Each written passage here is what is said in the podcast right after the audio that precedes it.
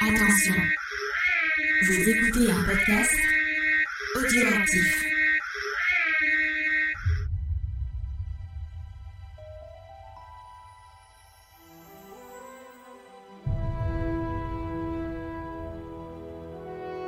La guerre est terminée. Nous avons perdu.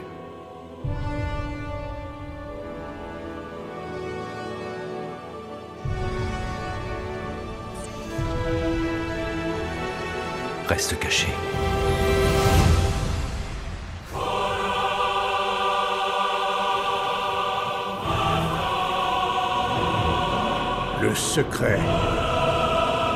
Lorsque l'on traque les Jedi, c'est la patience.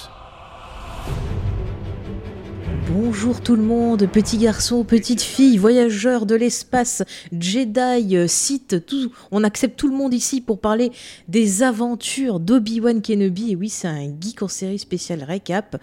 Euh, je sais que, vous aimez quand on fait ça de temps en temps.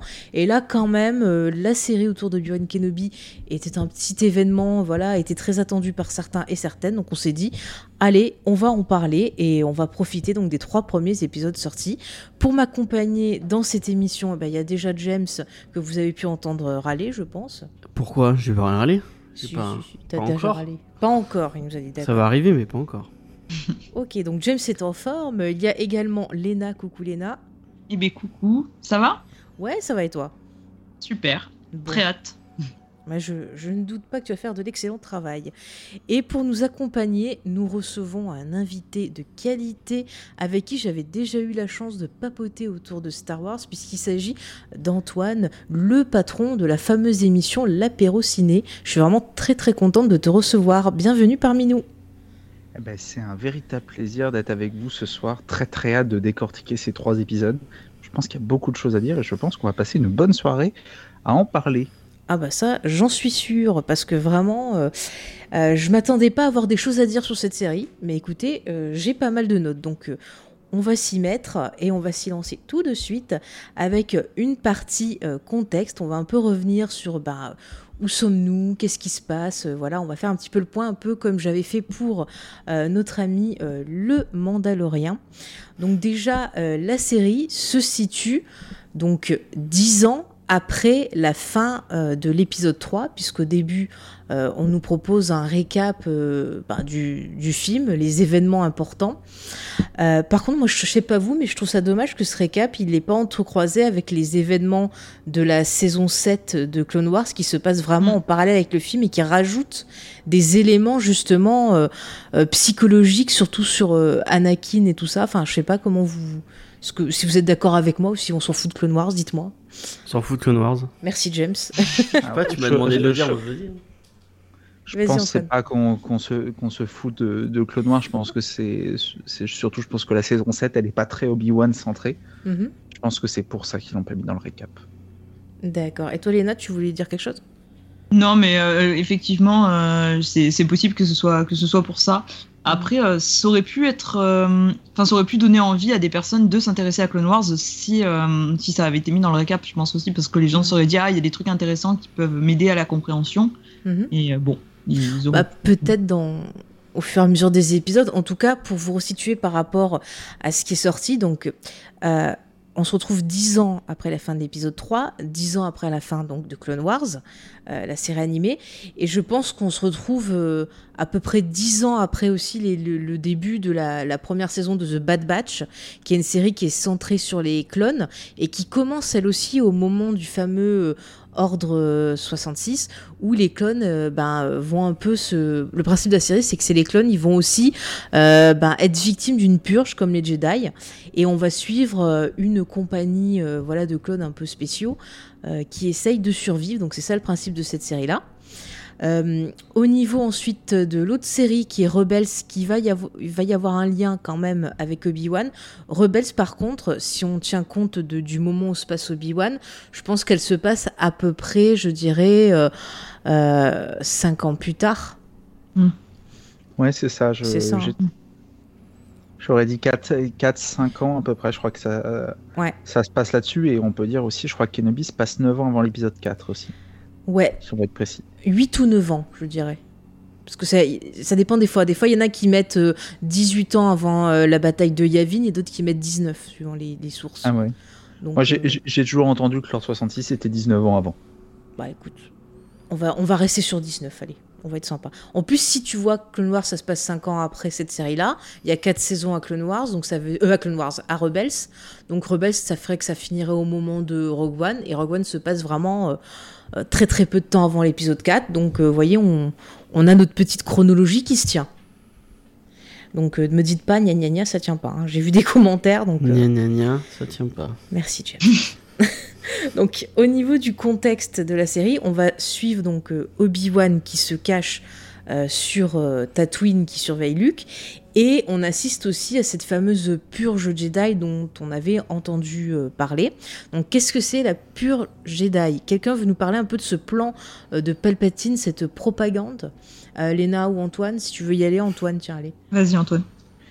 Ben, la, Grande Purge Jedi, c'est un, projet entamé par euh, Dark Sidious des, années avant, euh, qui a, consisté euh, à mettre une petite puce dans le cerveau des clones. On apprendra ça dans les séries animées notamment. Bad Batch et, Clone Wars aussi sur la saison 7. Mhm. un grand projet qui vise à renverser la République et l'ordre Jedi en se servant de l'armée des clones pour les retourner contre les Jedi. C'est le fameux Ordre 66 qui euh, malheureusement ne marchera pas parfaitement bien comme l'aurait voulu Sidious. Et du coup, il va récupérer quelques anciens Jedi, quelques anciens membres mhm. euh, de, du Conseil Jedi à côté. Puis il me semble que le Grand Inquisiteur euh, dont on va reparler était un, des gardiens de la des archives, il me semble. C'est Alors ça dépend parce que est-ce que c'est le même qu'il y a dans dans euh, Rebels ou est-ce que c'est un autre euh, de la même espèce? Moi je pense que c'est un autre et que dans Rebels c'est un autre qui a le titre de Grand Inquisiteur, non? Ouais, après.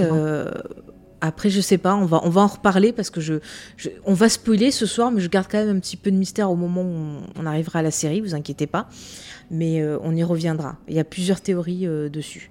Mais euh, oui, tu as raison, Antoine, les, les inquisiteurs, on va vous en parler un peu plus longuement, mais c'est des restes un peu de, ce, de cette purge.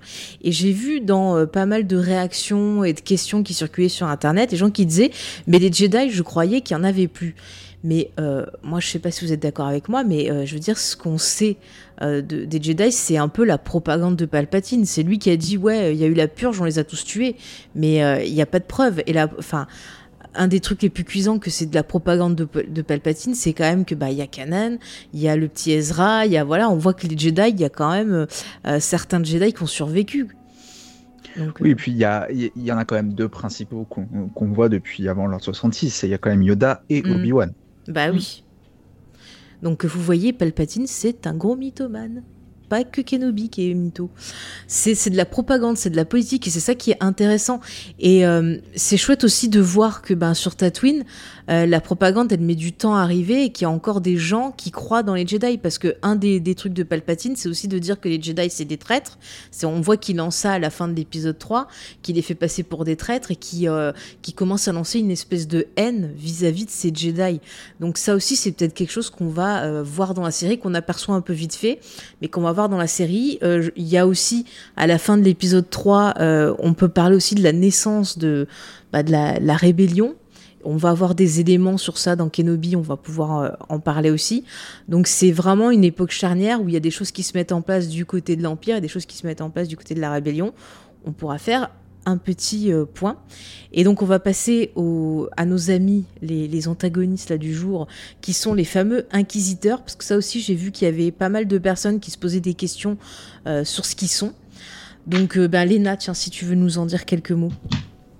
Euh, les inquisiteurs, c'est un, un, groupe de guerriers euh, qui est euh, sensible à la force mhm. et donc qui a été entraîné à, maîtriser le côté obscur Donc, euh, si euh, interrompez-moi si vous avez plus de précision, mais je pense qu'il y a aussi donc des anciens, euh, des anciens Jedi qui seraient passés du mauvais côté, non?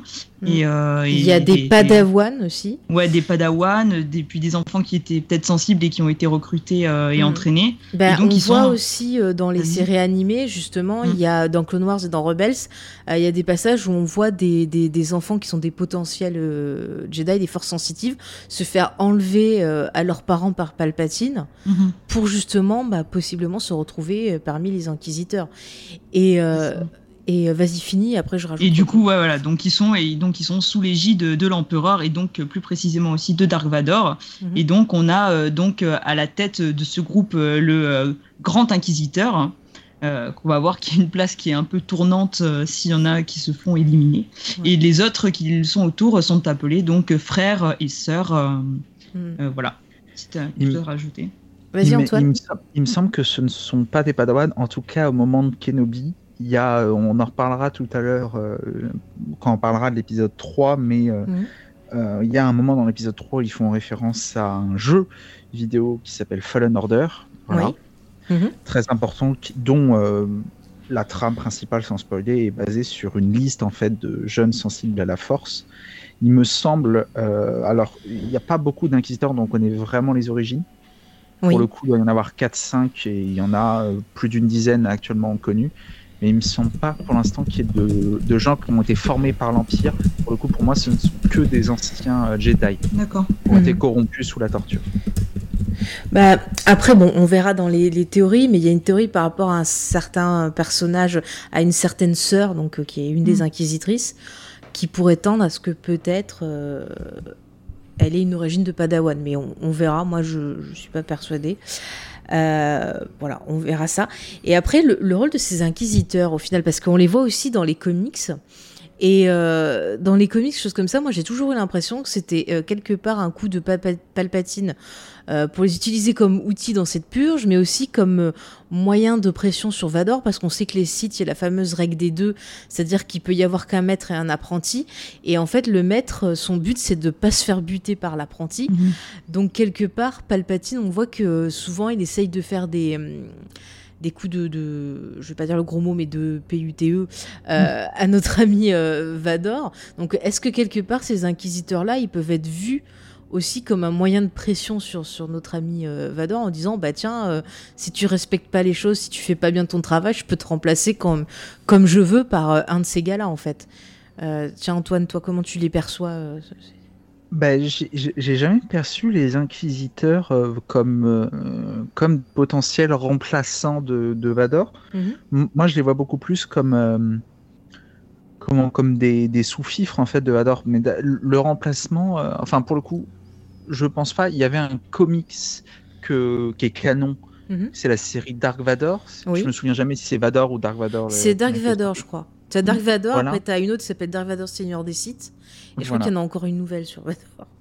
Je, je, je m'en mets les pinceaux où justement il parle de, remplacer Vador et c'est pas des inquisiteurs dedans. Donc je, mhm. je pense pas en tout cas que l'empereur les voit comme ça. Il les voit comme. Euh, je, je pense qu'il les voit plus comme des, des super. Euh, des super soldats mhm. que bah, des, comme des, des, des, Vador en puissance. Mais moi, je pense pas, tu vois, qu'il veut vraiment les remplacer par eux, mais c'est plus, toi, des outils, euh, des moyens de pression sur lui pour quelque part le garder sous sa coupe. Enfin, on voit que leur relation, il y a un bouquin, justement, un roman canon, où c'est sur leur relation qui se situe justement à peu près, je pense, au même moment que, que la série, voire même un petit peu avant, ou euh, je sais plus comment il s'appelle, il s'appelle pas euh, Vador Seigneur des Sith, je sais plus comment il s'appelle le bouquin. Où il y a Palpatine et Vador? Ouais, et euh, je crois que je lu celui-là. Ouais, et dedans t'as le, le père de ah ça je trouve plus son nom. Celle de Rebels là, c'est toute la baston avec les, les Twilight et tout et tout ça. C'est ça ouais. Et, et ce, ce, bouquin il est vachement bien, j'arrive pas à retrouver le mm. titre. Je l'avais lu en ah, anglais, j'avais beaucoup aimé, je, je vais essayer de retrouver. Ouais, retrouve-moi le titre parce que vraiment, celui-là, on peut le conseiller à nos, éditeurs. Vous comprendrez un peu mieux la relation entre les deux. Euh, je pense que ça va être pas mal. Euh, au niveau de l'univers, euh, pour replacer un peu la série dans le contexte, vous voyez des choses que j'aurais oubliées? Hmm, moi, ça me hmm. semble assez, hmm. assez juste, peut-être, à moins que le chat ait des questions vraiment, des trucs voilà, pas éclaircis. Moi, ça me semble bien. Si le chat, vous avez des, des questions, vous, vous nous le dites. Hein. N'hésitez pas, on est là pour ça. Bon, ben voilà. Écoutez, en attendant, on va passer un peu maintenant au contexte de création de la série. Et avant qu'on s'y mette, je voulais faire un petit point parce que on va donner notre euh, avis. Oui, vas-y, euh, Léna. C'est euh, les seigneurs des sites. Voilà, les de seigneurs des sites. Hmm.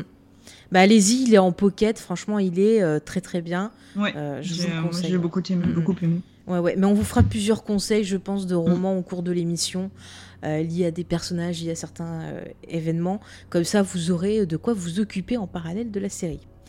Donc avant de me lancer un peu plus en détail avec vous sur la production de la série, je voudrais faire un petit, euh, un petit point un peu euh, disclaimer, quelque chose, parce que euh, nous allons exprimer des avis ce soir qui sont nos avis personnels et on n'oblige personne à les partager. Nous, on est dans le respect, vous le savez, avec nous.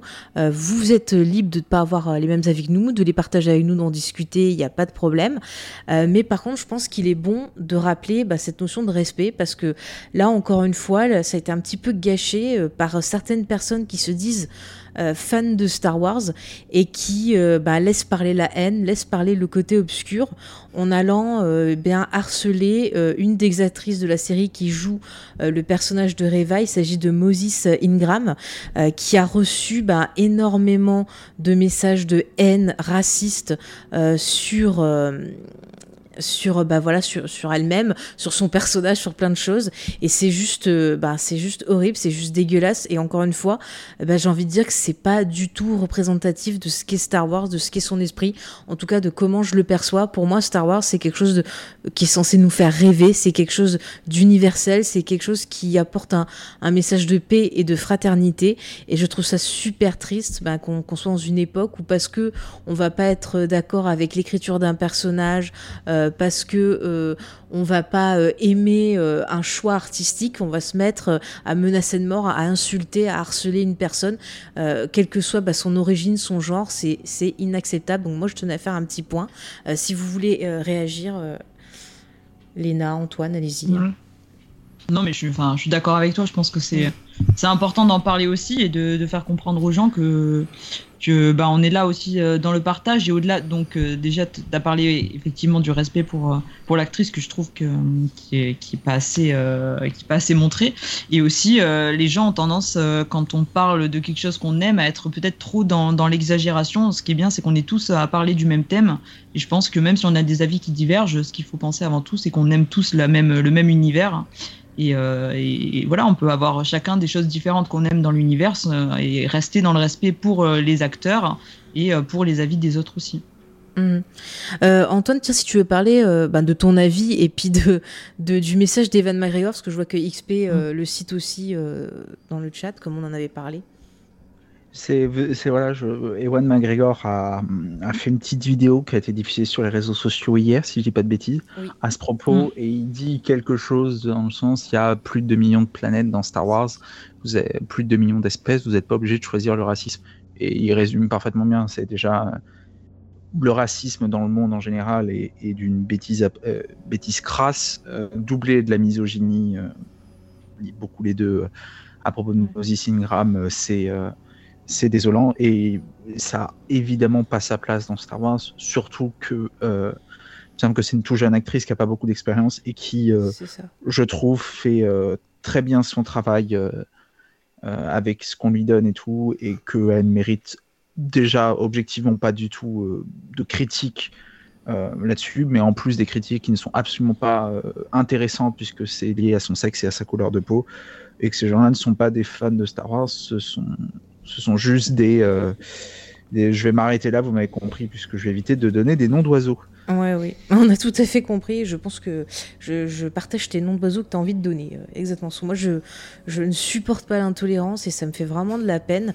Euh, surtout en plus, les personnes qui confondent personnalité et réalité. T'aimes pas un personnage eh ben ça c'est pas grave. Enfin je veux dire t'as pas allé insulter l'acteur qui, qui l'incarne ou aller insulter la personne qui l'a écrite c'est juste t'aimes pas et eh ben t'aimes pas. Point. Ça sert à rien quoi.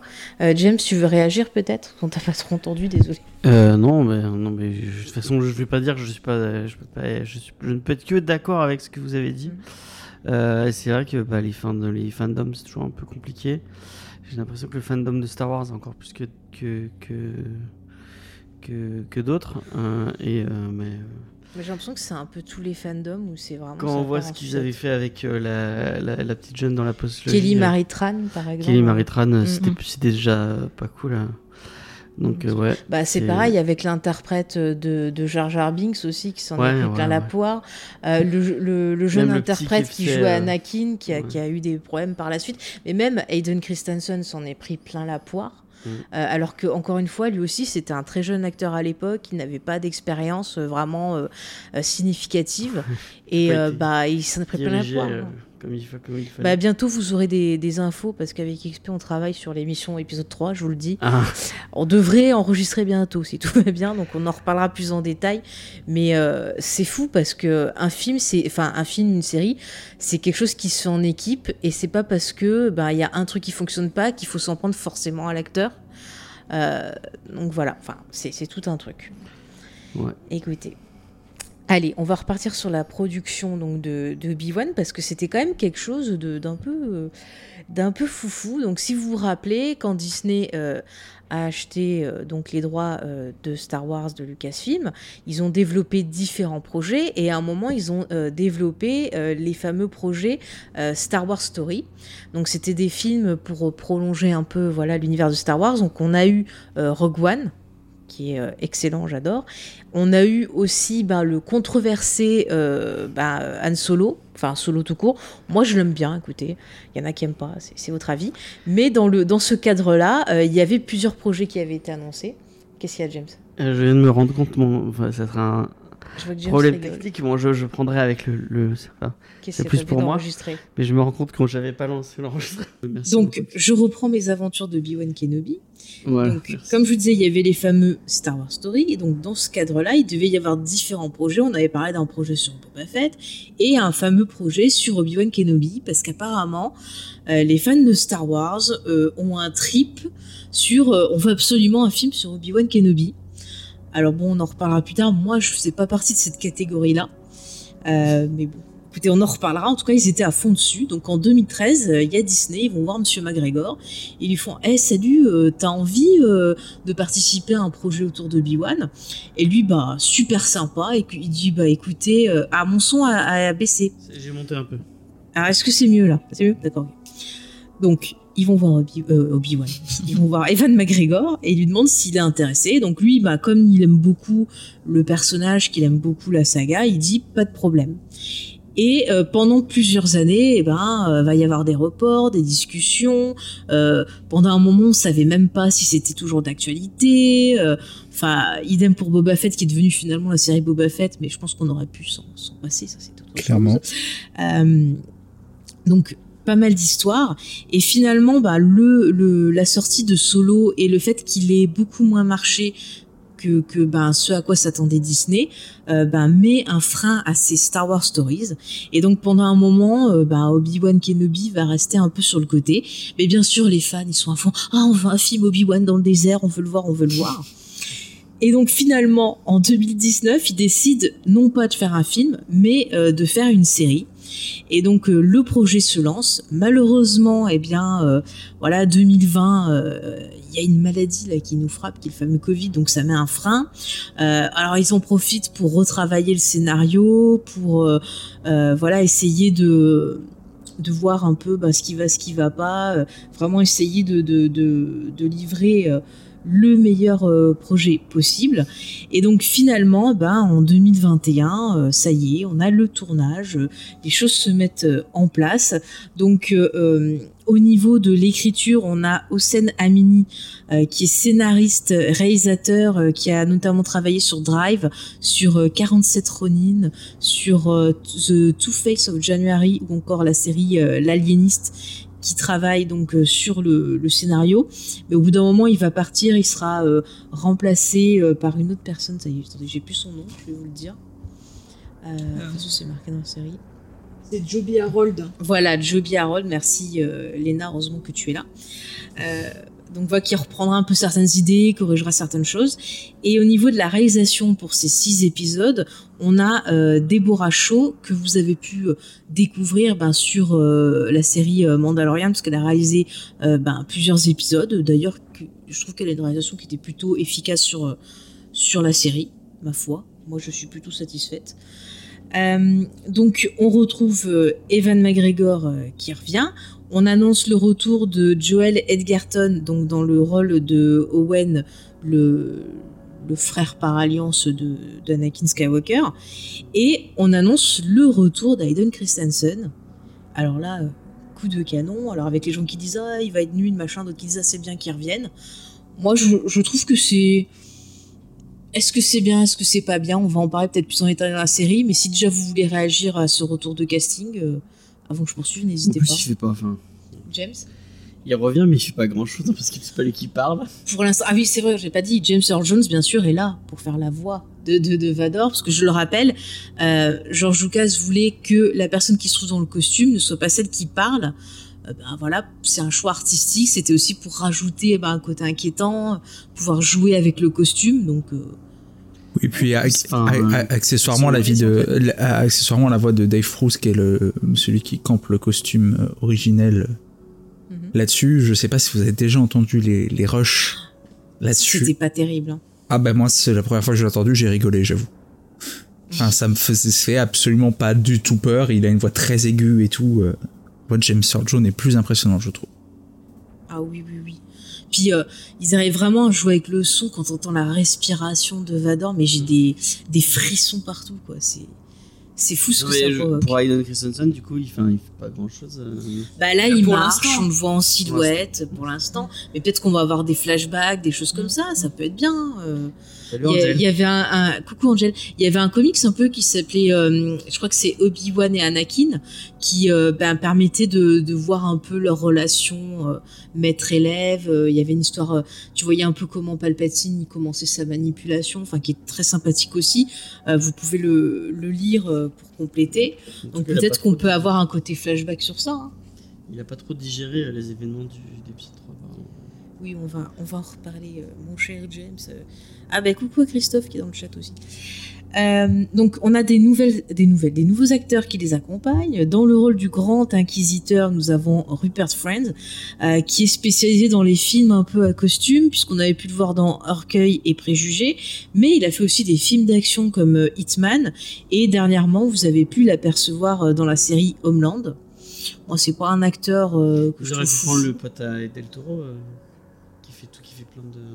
Bah, il est sur Star Trek, il peut pas. Ah oui, ah, tu, quand tu bosses sur Star Trek Bah, il fait Discovery, il était peut-être pas dispo. Ah oui, je sais pas. Mais bon, je sais pas s'il aurait été bien. Ah ouais je, je, sais pas. Non, mais je sais pas. Après, moi, j'aime beaucoup l'interprétation de, de, de, celui de Jason Isaac dans euh, Rebels. Ah oui. Parce qu'il arrive vraiment à avoir une voix inquiétante. Donc, euh, celui-là, il fait un peu. Euh, bah, il fait un peu méchant Power Rangers. je sais pas ce que vous en avez pensé. J'en parle maintenant, mais je suis pas convaincu par l'acteur. Bah, j'ai été surpris, moi, qui caste pas euh, Jason Isaac, justement. Qu'aurait pu faire même euh, visuellement, on reparlera, je pense, de l'aspect visuel euh, du Grand Inquisiteur dedans qui a, déchaîné les passions, mais je trouve que Jason Isaac avait plus la carrière du Grand Inquisiteur que Rupert Friend. En plus d'être ah, un excellent acteur. Jason Isaac. Il est peut-être plus cher. Ouais, mais enfin, c'est pas ça qui. Euh, enfin, je suis pas sûr c'est pas ça qui va arrêter euh, euh Disney. Hein. qui, qui, coûterait euh, enfin, très cher, qui mettrait Disney sur la paille, quoi. À la, à, la rigueur, je pense que c'est si on devait trouver une excuse comme ça, c'est plutôt un, un souci d'emploi du temps, je pense. Ah, oui. C'est possible. Ouais. Sûrement, sûrement. Après, je sais pas s'il fait grand chose, mais. Écoutez. Il a tourné un film récemment, là. Ah ouais? Ah bah tant mieux. Qu'est-ce qu'il y a, James? Je disais depuis la fin de The OA qu'il n'y a, a, pas eu de fin. C'est vrai, mais elle était pas mal cette Il était euh, magnifique. Moi j'aimais beaucoup. Enfin. Ouais, c'est la vie. Alors, dans le rôle du. C'est la vie. c'est la vie. Je sais pas. J'essaie de trouver comment enchaîner. C'est la vie, m'a pas vu Star Wars. elle est chez Écoutez, elle avait adoré la série, et là, ouais, bon, c'est la vie. Mais non, mais bon, écoute, on est déçus, mais euh, ça ne changera rien. Voilà, comme ça. Mm. Euh, attendez, je regarde ce qu'ils disent. Non, c'est bon.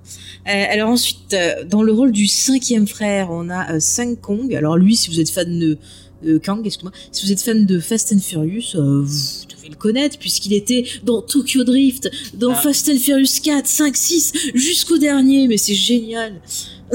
Il est nul. C'est lui qui a un chapeau rigolo. Hmm, bah, ils ont tous des chapeaux rigolos, les inquisiteurs. oui, oui.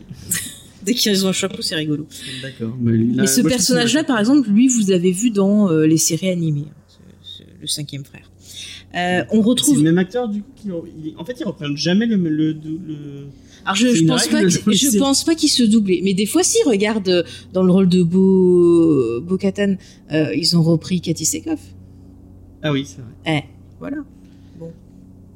Alors, sinon, on retrouve Jimmy Smith qui revient, qui joue donc le papa de Leia, qui est toujours impeccable. Franchement, tu le vois, t'es trop content.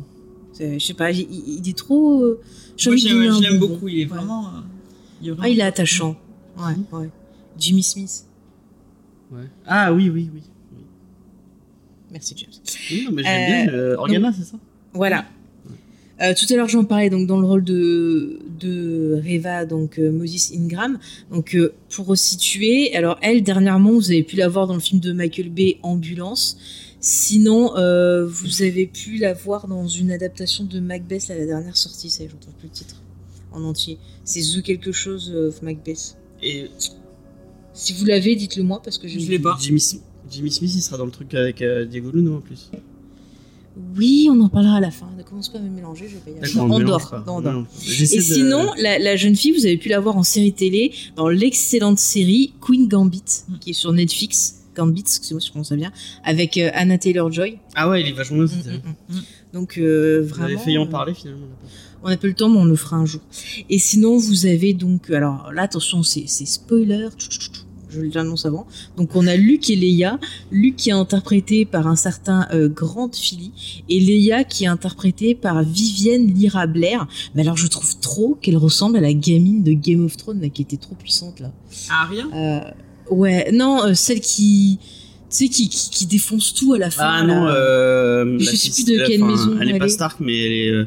Euh, elle est Karstark. Euh, non, merde, comment ça La petite gamine là qui avait sur les dernières saisons. Ouais, celle qui va être dans. Ah, ça y est, je m'en souviens, ça y est. Celle, qui va être dans... Last of Us. Ouais, voilà. D'accord. Mm.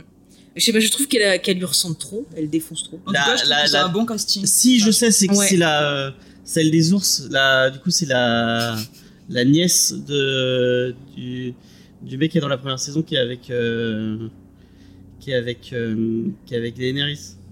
Bah, c'est la petite qui a la classe dans les dernières saisons. Ouais, c'est la petite qui a la classe. Ah oui, XP qui dit c'est celle qui a bigné un géant. Ouais, je crois que c'est ça. Oui. Mm, mm, mm. Oui, Ouais, ouais, ouais.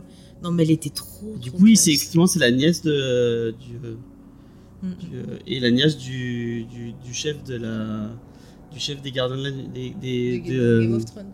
Gardien de la nuit, voilà. Ouais. Ouais, ouais, ouais. Hmm. Bon, en tout cas, les badass. Et je trouve que la petite lui ressemble, et euh, cette Leia, elle est tout aussi Bella Ramsey. Non, c'est pas Bella Ramsey. Je sais plus comment ça s'appelle, je vais regarder. Ouais, cherche-nous. Euh, alors après, pour finir, au niveau euh, de la musique, donc on a une partie de la musique qui est faite par Nathalie Holt et on a John Williams qui est revenu pour écrire différents thèmes comme le, thème de B1 Kenobi, ce, ce, ce grand homme. Euh, est-ce que vous voulez euh, réagir euh, ben, sur la musique ou le casting, Antoine, si tu veux réagir? Alors moi sur la musique, je l'ai trouvé assez anonyme. Pour le coup, c'est rare, mais un projet Star Wars où j'ai absolument aucune musique qui me reste en tête. Le casting, évidemment, très content de revoir Joel Edgerton, Jimmy Smith et Hayden Christensen. Notamment parce que Hayden Christensen s'est fait pourrir. Alors c'est pas non plus la... On est assez loin de la performance ah. du siècle dans la prélogie, mais ça valait pas le torrent de merde euh, qu'il a pris derrière et surtout ça lui a un peu euh, coupé sa carrière puisqu'il a quasiment rien fait depuis la prélogie en fait. Et donc euh, je suis content de le revoir sur une production avec une grande visibilité, je suis content pour lui. J'aurais préféré Jason Isaacs pour pour le, le Grand Inquisiteur. Sinon le reste du casting, notamment les gamins, je les trouve très très bons. Mais écoute, je suis 100% d'accord avec toi. Même la musique, euh, comme toi, je, c'est vraiment, tu vois, en regardant des émissions sur internet et tout, il y a des gens qui revenaient sur certains passages de la musique où je me suis dit, ah ouais, d'accord, il y avait que ça, c'est intéressant. Mais euh, sur le coup, pendant l'épisode, j'en ai retenu aucune. Euh, James, tu voulais nous, tu nous as retrouvé le nom du, personnage? Oui, donc effectivement, je sais plus qui c'est qui disait qu'il avait. Angel. c'est Angel qui disait que c'est Bella Ramsey. Bella Ramsey, du coup, c'est le nom de l'actrice. Et je crois qu'elle parlait de Ramsey, euh, le lien avec les... Et en fait, c'est Liana Mormon. Effectivement, et Angela of Darkness avait totalement raison. Effectivement, j'aurais dû continuer à l'écouter. Et je pense que Chucky qui dit il a fait Jumper, je pense qu'on peut oublier Jumper. Par contre, on peut citer la, vidéo de Paul Raconte qu'il a fait sur justement Eden Christensen qui est bah, très intéressant. Cool, hein, ouais, tout ce qu'il a fait sur Leia, sur Lucas. Donc, bah, n'hésitez pas à aller voir si tu veux leur mettre le lien. Tiens, comme ça, ils pourront. Ouais, je peux mettre la chaîne ils pourront regarder. Et d'ailleurs, je vois que XP, tu parles des faux décors. Euh, alors, ce qui est marrant, c'est que pour l'épisode 3, ils avaient tourné entièrement numérique et là, ils ont utilisé apparemment la même technologie que pour euh, Mandalorian. Mandalorian. Mais alors, euh, moi, il y a des fois, j'ai été hyper gênée parce que j'avais vraiment l'impression que ça fonctionnait pas quand il est sur son espèce de bestiole là qui marche dans le désert il y a des fois, je trouvais que ça faisait pas crédible. On aurait dit que ça sortait, enfin que ça fait vraiment fake. Je sais pas si vous avez eu la même chose sur les effets, mais il y a vraiment des fois où ça marchait pas du tout, je trouvais. Je trouve que ça dépend, moi, perso. Ça dépend des plans, ça dépend des moments. Ouais, ouais. Mais c'est surtout dans le désert, moi, que ça m'a le plus gêné. Après, euh, j'ai trouvé qu'au niveau. Alors, j'ai vu des gens qui parlaient de la photo en disant web bof. Moi, ce qui m'a marqué, c'est que je, je, Comme ça, vous voyez, on passe sur les épisodes. Euh, ce qui m'a marqué, c'est. Euh, c'est que je trouve que la photo, elle m'a fait penser beaucoup euh, ben, à Clone Wars. J'ai l'impression qu'ils essaient de, de, lier ça vraiment avec les lumières, les ambiances qu'on peut retrouver dans les séries animées, comme s'ils voulaient faire un gros lien. Donc c'est peut-être moi qui suis folle parce que j'adore les séries animées. Moi, je, je, je, je, trouve plutôt sur ce point euh, qui est un point négatif, je trouve, qui tourne autour de Star Wars généralement, c'est euh, l'effet perverse Mandalorian, moi je trouve. En fait, j'ai l'impression visuellement que euh, on s'est tapé la saison 1 de Mandalorian, la saison 2 de Mandalorian, Book of Boba Fett, Kenobi maintenant, le trailer d'Andor, ça a l'air de partir sur la même vibe. J'ai l'impression je, je, sais pas ce qu'a fait le directeur de la photo, il doit avoir un contrat à vie avec Lucasfilm, mais j'ai l'impression que c'est tout le temps la même photographie, tout le temps la même lumière. Et bah, j'avoue, je commence à arriver un peu à saturation. Et j'ai l'impression que c'est loin de, de, se terminer sur ce point. Mais moi, j'en ai marre d'être dans cette putain de, de Tatooine. Ouais, mais c'est pour euh, ça que je suis bien trop contente qu'il Ouais, et c'est pour ça que j'ai pu s'aimer et c'est là que j'ai fait le rapport avec les séries animées quand il la partie où il va dans des des trucs plus urbains, des villes euh, ailleurs parce que le sable euh, moi aussi je suis contre. donc euh, vraiment, j'étais contente. donc quand même, est-ce que c'était une série que vous attendiez? Parce que bah, je, je donne mon avis vite Moi, franchement, c'était la, série, j'ai traîné des pieds pour la regarder parce que sincèrement, j'en avais rien à faire. Pour moi, je m'attendais à voir euh, euh, Pépé dans le désert qui, qui surveille un petit gamin. Je voyais absolument pas ce qu'on pouvait euh, raconter de plus autour du, du, personnage et vraiment je l'attendais pas du tout. Je l'ai regardé par esprit de euh, bah, je suis complétiste donc faut que je vois. Mais est-ce que vous c'était quand même vous faisiez partie de ces gens qui fantasmaient à fond sur cette série là euh, Je vais demander à Lena et puis après à Antoine et James. Euh, moi si tu veux quand ils ont annoncé le film mais il y a longtemps c'était en plus c'était vraiment un peu au début quand ils ont c'était l'un des, des, premiers je pense projets dont ils avaient parlé quand ils voulaient faire les histoires un peu indépendantes et c'est vrai que, euh, bon, moi, Obi-Wan, c'est vraiment un de personnages que j'adore. Et je me suis dit, euh, oui, pourquoi pas. Et puis en réfléchissant, je me suis dit, mais je vois pas trop ce qu'il peut apporter à l'univers. Et récemment, en voyant les séries, euh, bon, Mandalorian, ça allait, mais Boba Fett, j'ai commencé un peu à voir un peu les miquettes et à me dire, mais si c'est dans la même lignée, un peu comme toi, mais qu'est-ce que ça va raconter? Est-ce qu'on va en Tatooine, on en a bouffé euh, de ci, de là, est-ce que ça va vraiment apporter quelque chose? Est-ce que c'est pas juste un côté un peu fan service de ramener des anciens acteurs euh, et de jouer un peu? Parce que je pense que les, gens euh, sont, fans. Je pense qu'il y a pas mal de gens qui sont fans de, de l'épisode 3 et qui voulaient voir aussi le retour d'Evan McGregor et de Hayden Christensen. Et en tout cas des personnages, si ce n'est des acteurs. Et du coup, bah, moi j'avais beaucoup de crainte d'être déçu et j'y suis allé vraiment avec zéro attente et plus avec l'idée que j'allais être déçu. Et finalement, j'étais agréablement surprise euh, de découvrir que euh, ça prenait une direction que je n'avais pas envisagée. Et euh, voilà. Donc, hâte de voir la suite en espérant que ça continue sur cette voie. Vas-y, Antoine. Eh ben, moi, pour le coup, je suis, un, je suis né à la fin des années 90, donc j'ai vraiment grandi avec la prélogie. Notamment avec l'épisode 3, donc avec Ewan McGregor en tant qu'Obi-Wan. J'ai attendu pendant des années depuis que j'attends cette série, depuis que je suis gamin un truc et je me dis, il doit y avoir des choses incroyables. Donc, te dire, j'attendais vraiment cette série comme le Messi. J'avais trouvé, je, suis plus critique que la moyenne sur Mandalorian, au niveau des séries. La première saison était sympa, mais c'est pas, pas non plus emballé.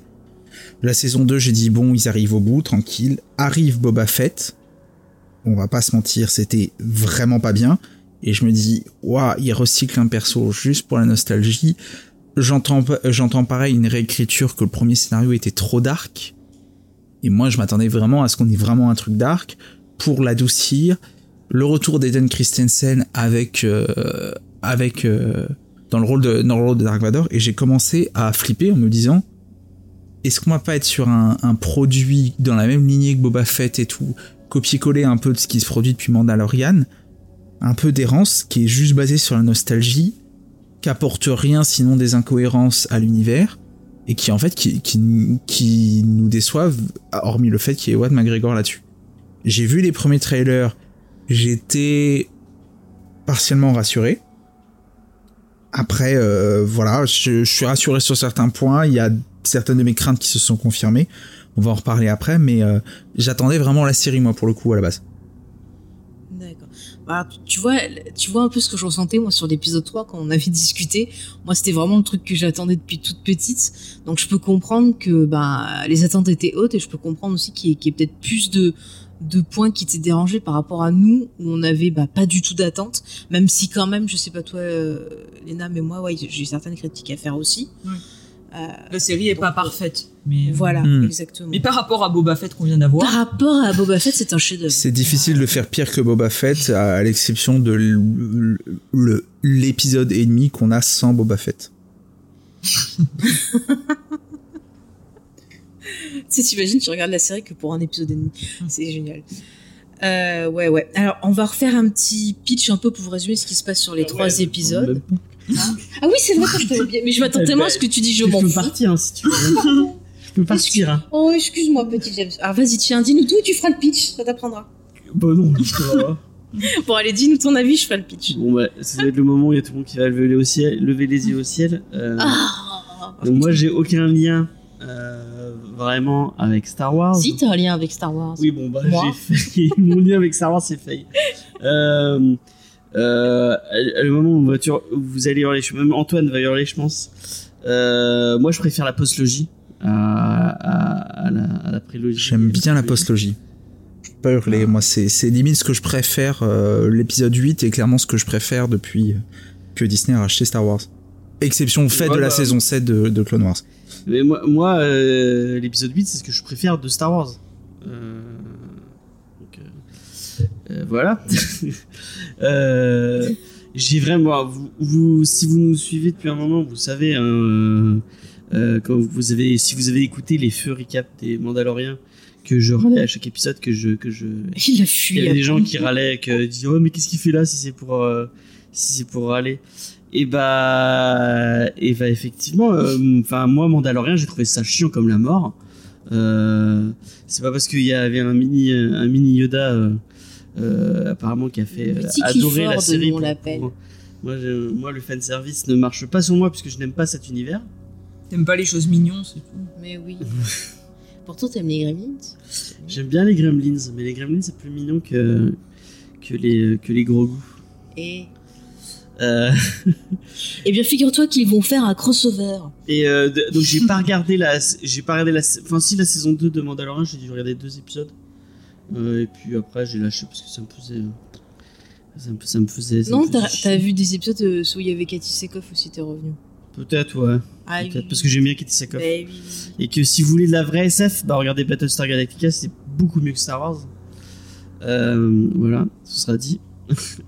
Euh, et j'ai regardé, euh, j'ai regardé. euh, en, en vrai, j'en ai rien à foutre d'Obi-Wan Kenobi. hein, Enfin, et bon, je vais, je, je, je m'excuse. hein, mais euh, enfin voilà, euh, j'avais aucune attente sur la série parce que bah, je m'en foutais et je pensais même pas la regarder.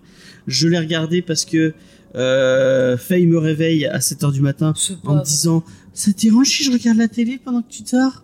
C'est pas vrai. Alors là, tu es un vilain. C'est, si, si, si, c'est vrai, hein. c'est p- pour de vrai. Et donc, en fait, bah, j'ai regardé les deux premiers épisodes parce que j'étais, euh, j'étais à côté d'elle, quoi. et Et euh, du coup, j'ai regardé le troisième parce qu'elle m'a dit bon bah on va faire on va faire les on va faire les recaps donc il faudrait que tu viennes pour la technique. Euh, et effectivement, en vrai, je suis là que pour la technique.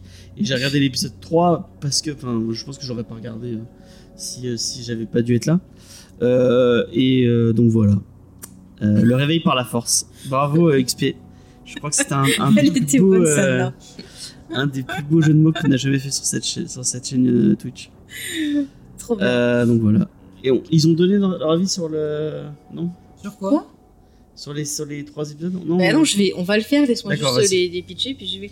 Donc, petit résumé de ce qui s'est passé. Donc, on a euh, Monsieur Obi-Wan Kenobi qui est dans le désert avec ses jumelles en train de, de de regarder salivement euh, cet enfant en train de voilà. Non mais du voyeurisme. voilà il, il, est oui il est voyeur. On a eu de très beaux mèmes avec ses jumelles d'ailleurs. Non mais en gros voilà on a Obi Wan qui est sur Tatooine qui se cache euh, qui surveille le petit Luke pour tenir euh, voilà cette promesse qu'il avait fait à son maître de s'occuper. Voilà il lui fait des cadeaux. En fait c'est très mais c'est quoi qu'il lui a offert en et oui j'en parlerai dans les théories. Enfin j'en parlerai dans les Easter eggs Attends. Donc en gros, il est sur Tatooine, euh, il essaye quand même voilà de, surveiller l'enfant, euh, de perpétuer euh, la promesse qu'il avait fait à son maître Qui-Gon de, de s'occuper de d'Anakin et donc par par voilà par truchement de s'occuper aussi de ses enfants.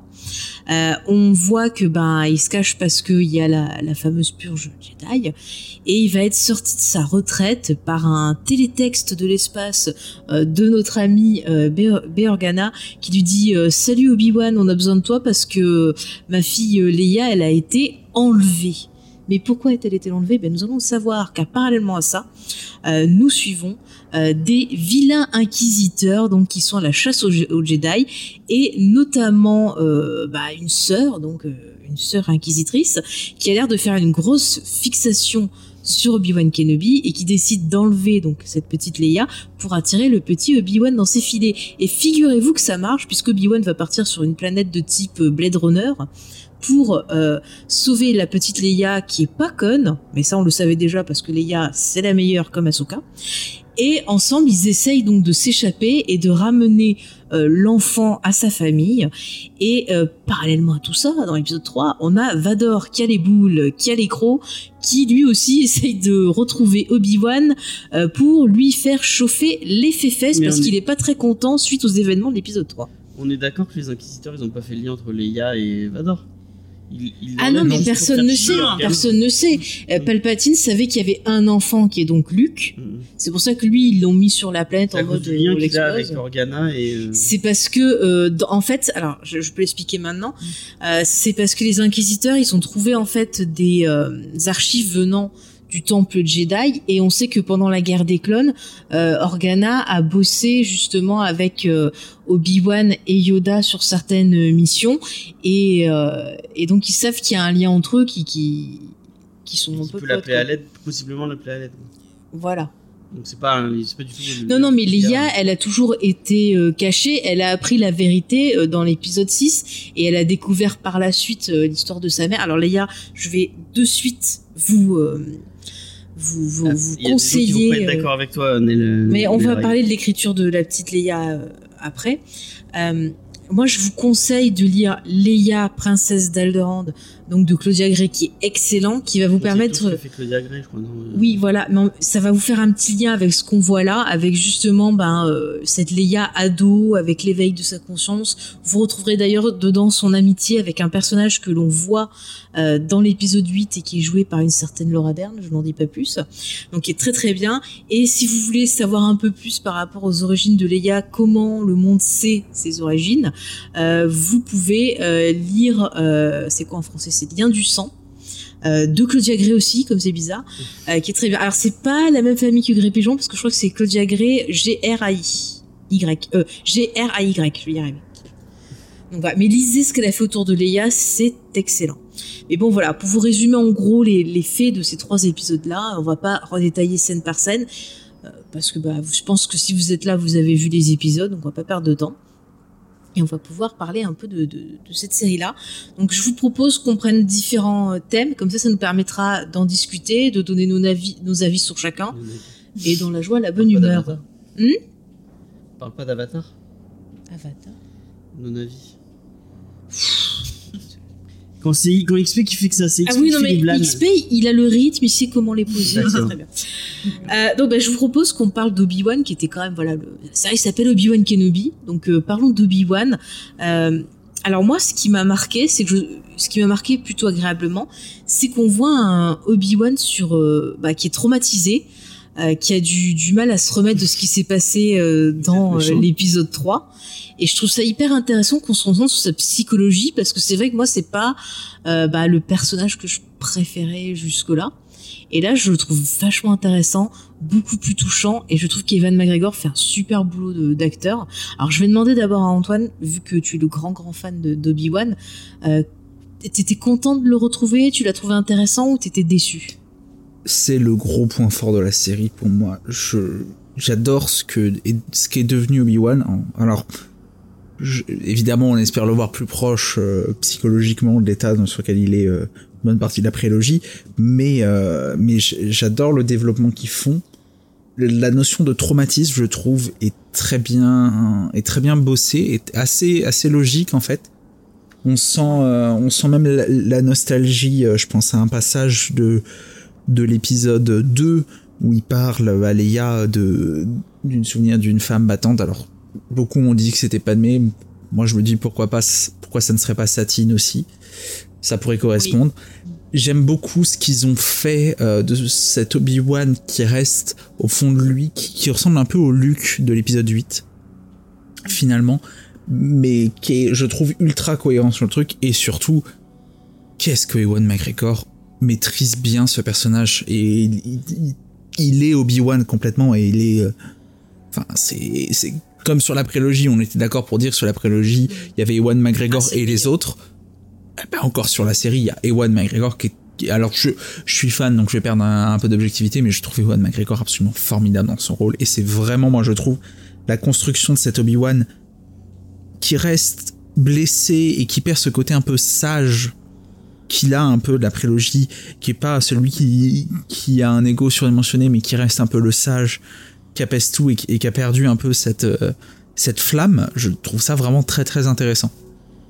Ouais, mm, mm. je suis tout à fait d'accord. En plus, tu as vu comment il arrive à euh, prendre son jeu et mélanger le jeu qu'avait euh, Alex Guinness. Tu vois, le côté je me, je me gratouille la barbe, certaines façons de se tenir, de se penser et tout. Enfin, il y a, plein de trucs. Je me suis dit, mais c'est des trucs qu'il y avait dans l'épisode 4. Et, et c'est super fort parce qu'il arrive à faire le lien entre toutes les époques.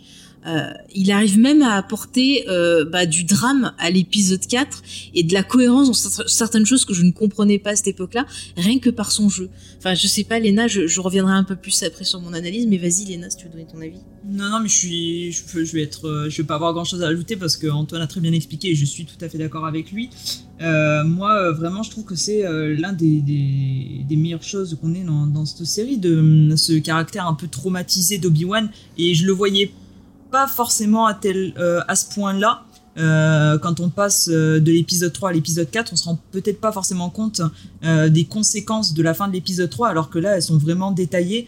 On voit qu'il fait des cauchemars, même la, révélation, il, joue incroyablement bien à la fin de l'épisode 2 quand on lui apprend que Anakin est vivant.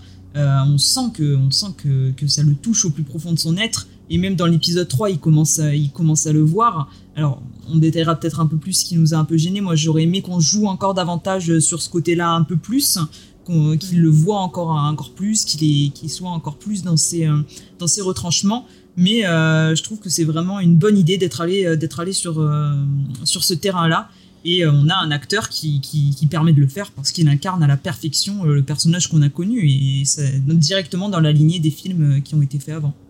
Mm. Alors, je vois dans le chat euh, réaction de XP qui euh, nous demande si on trouve pas euh, qui, joue en fait ce côté genre je j'utilise pas la force comme un alcoolique qui lutte justement pour pas bah, pour pas retomber dedans. tellement il est traumatisé bah, par cette addiction, par ce qui s'est passé en fait. Et je trouve ça plutôt intéressant. C'est vrai qu'il y a ce côté un peu ouais, t'as raison, on sent totalement le trauma, on sent le, le, bad trip. Je suis plutôt d'accord avec ton analyse. Et on a euh, Nesré qui dit, tu lis si bien les émotions euh, sur le mec quand il apprend qu'Anakin est vivant. Tu lis la peur comme j'avais sur son visage quand il le voit dans le village aussi. Ouais, excellent, excellent. Euh, mais moi, ce que je trouve fou, c'est que euh, quand je parlais de, de, de, cohérence, quand tu le vois dans la série, tu comprends en fait pourquoi il mitonne à Luc et qu'il lui raconte pas.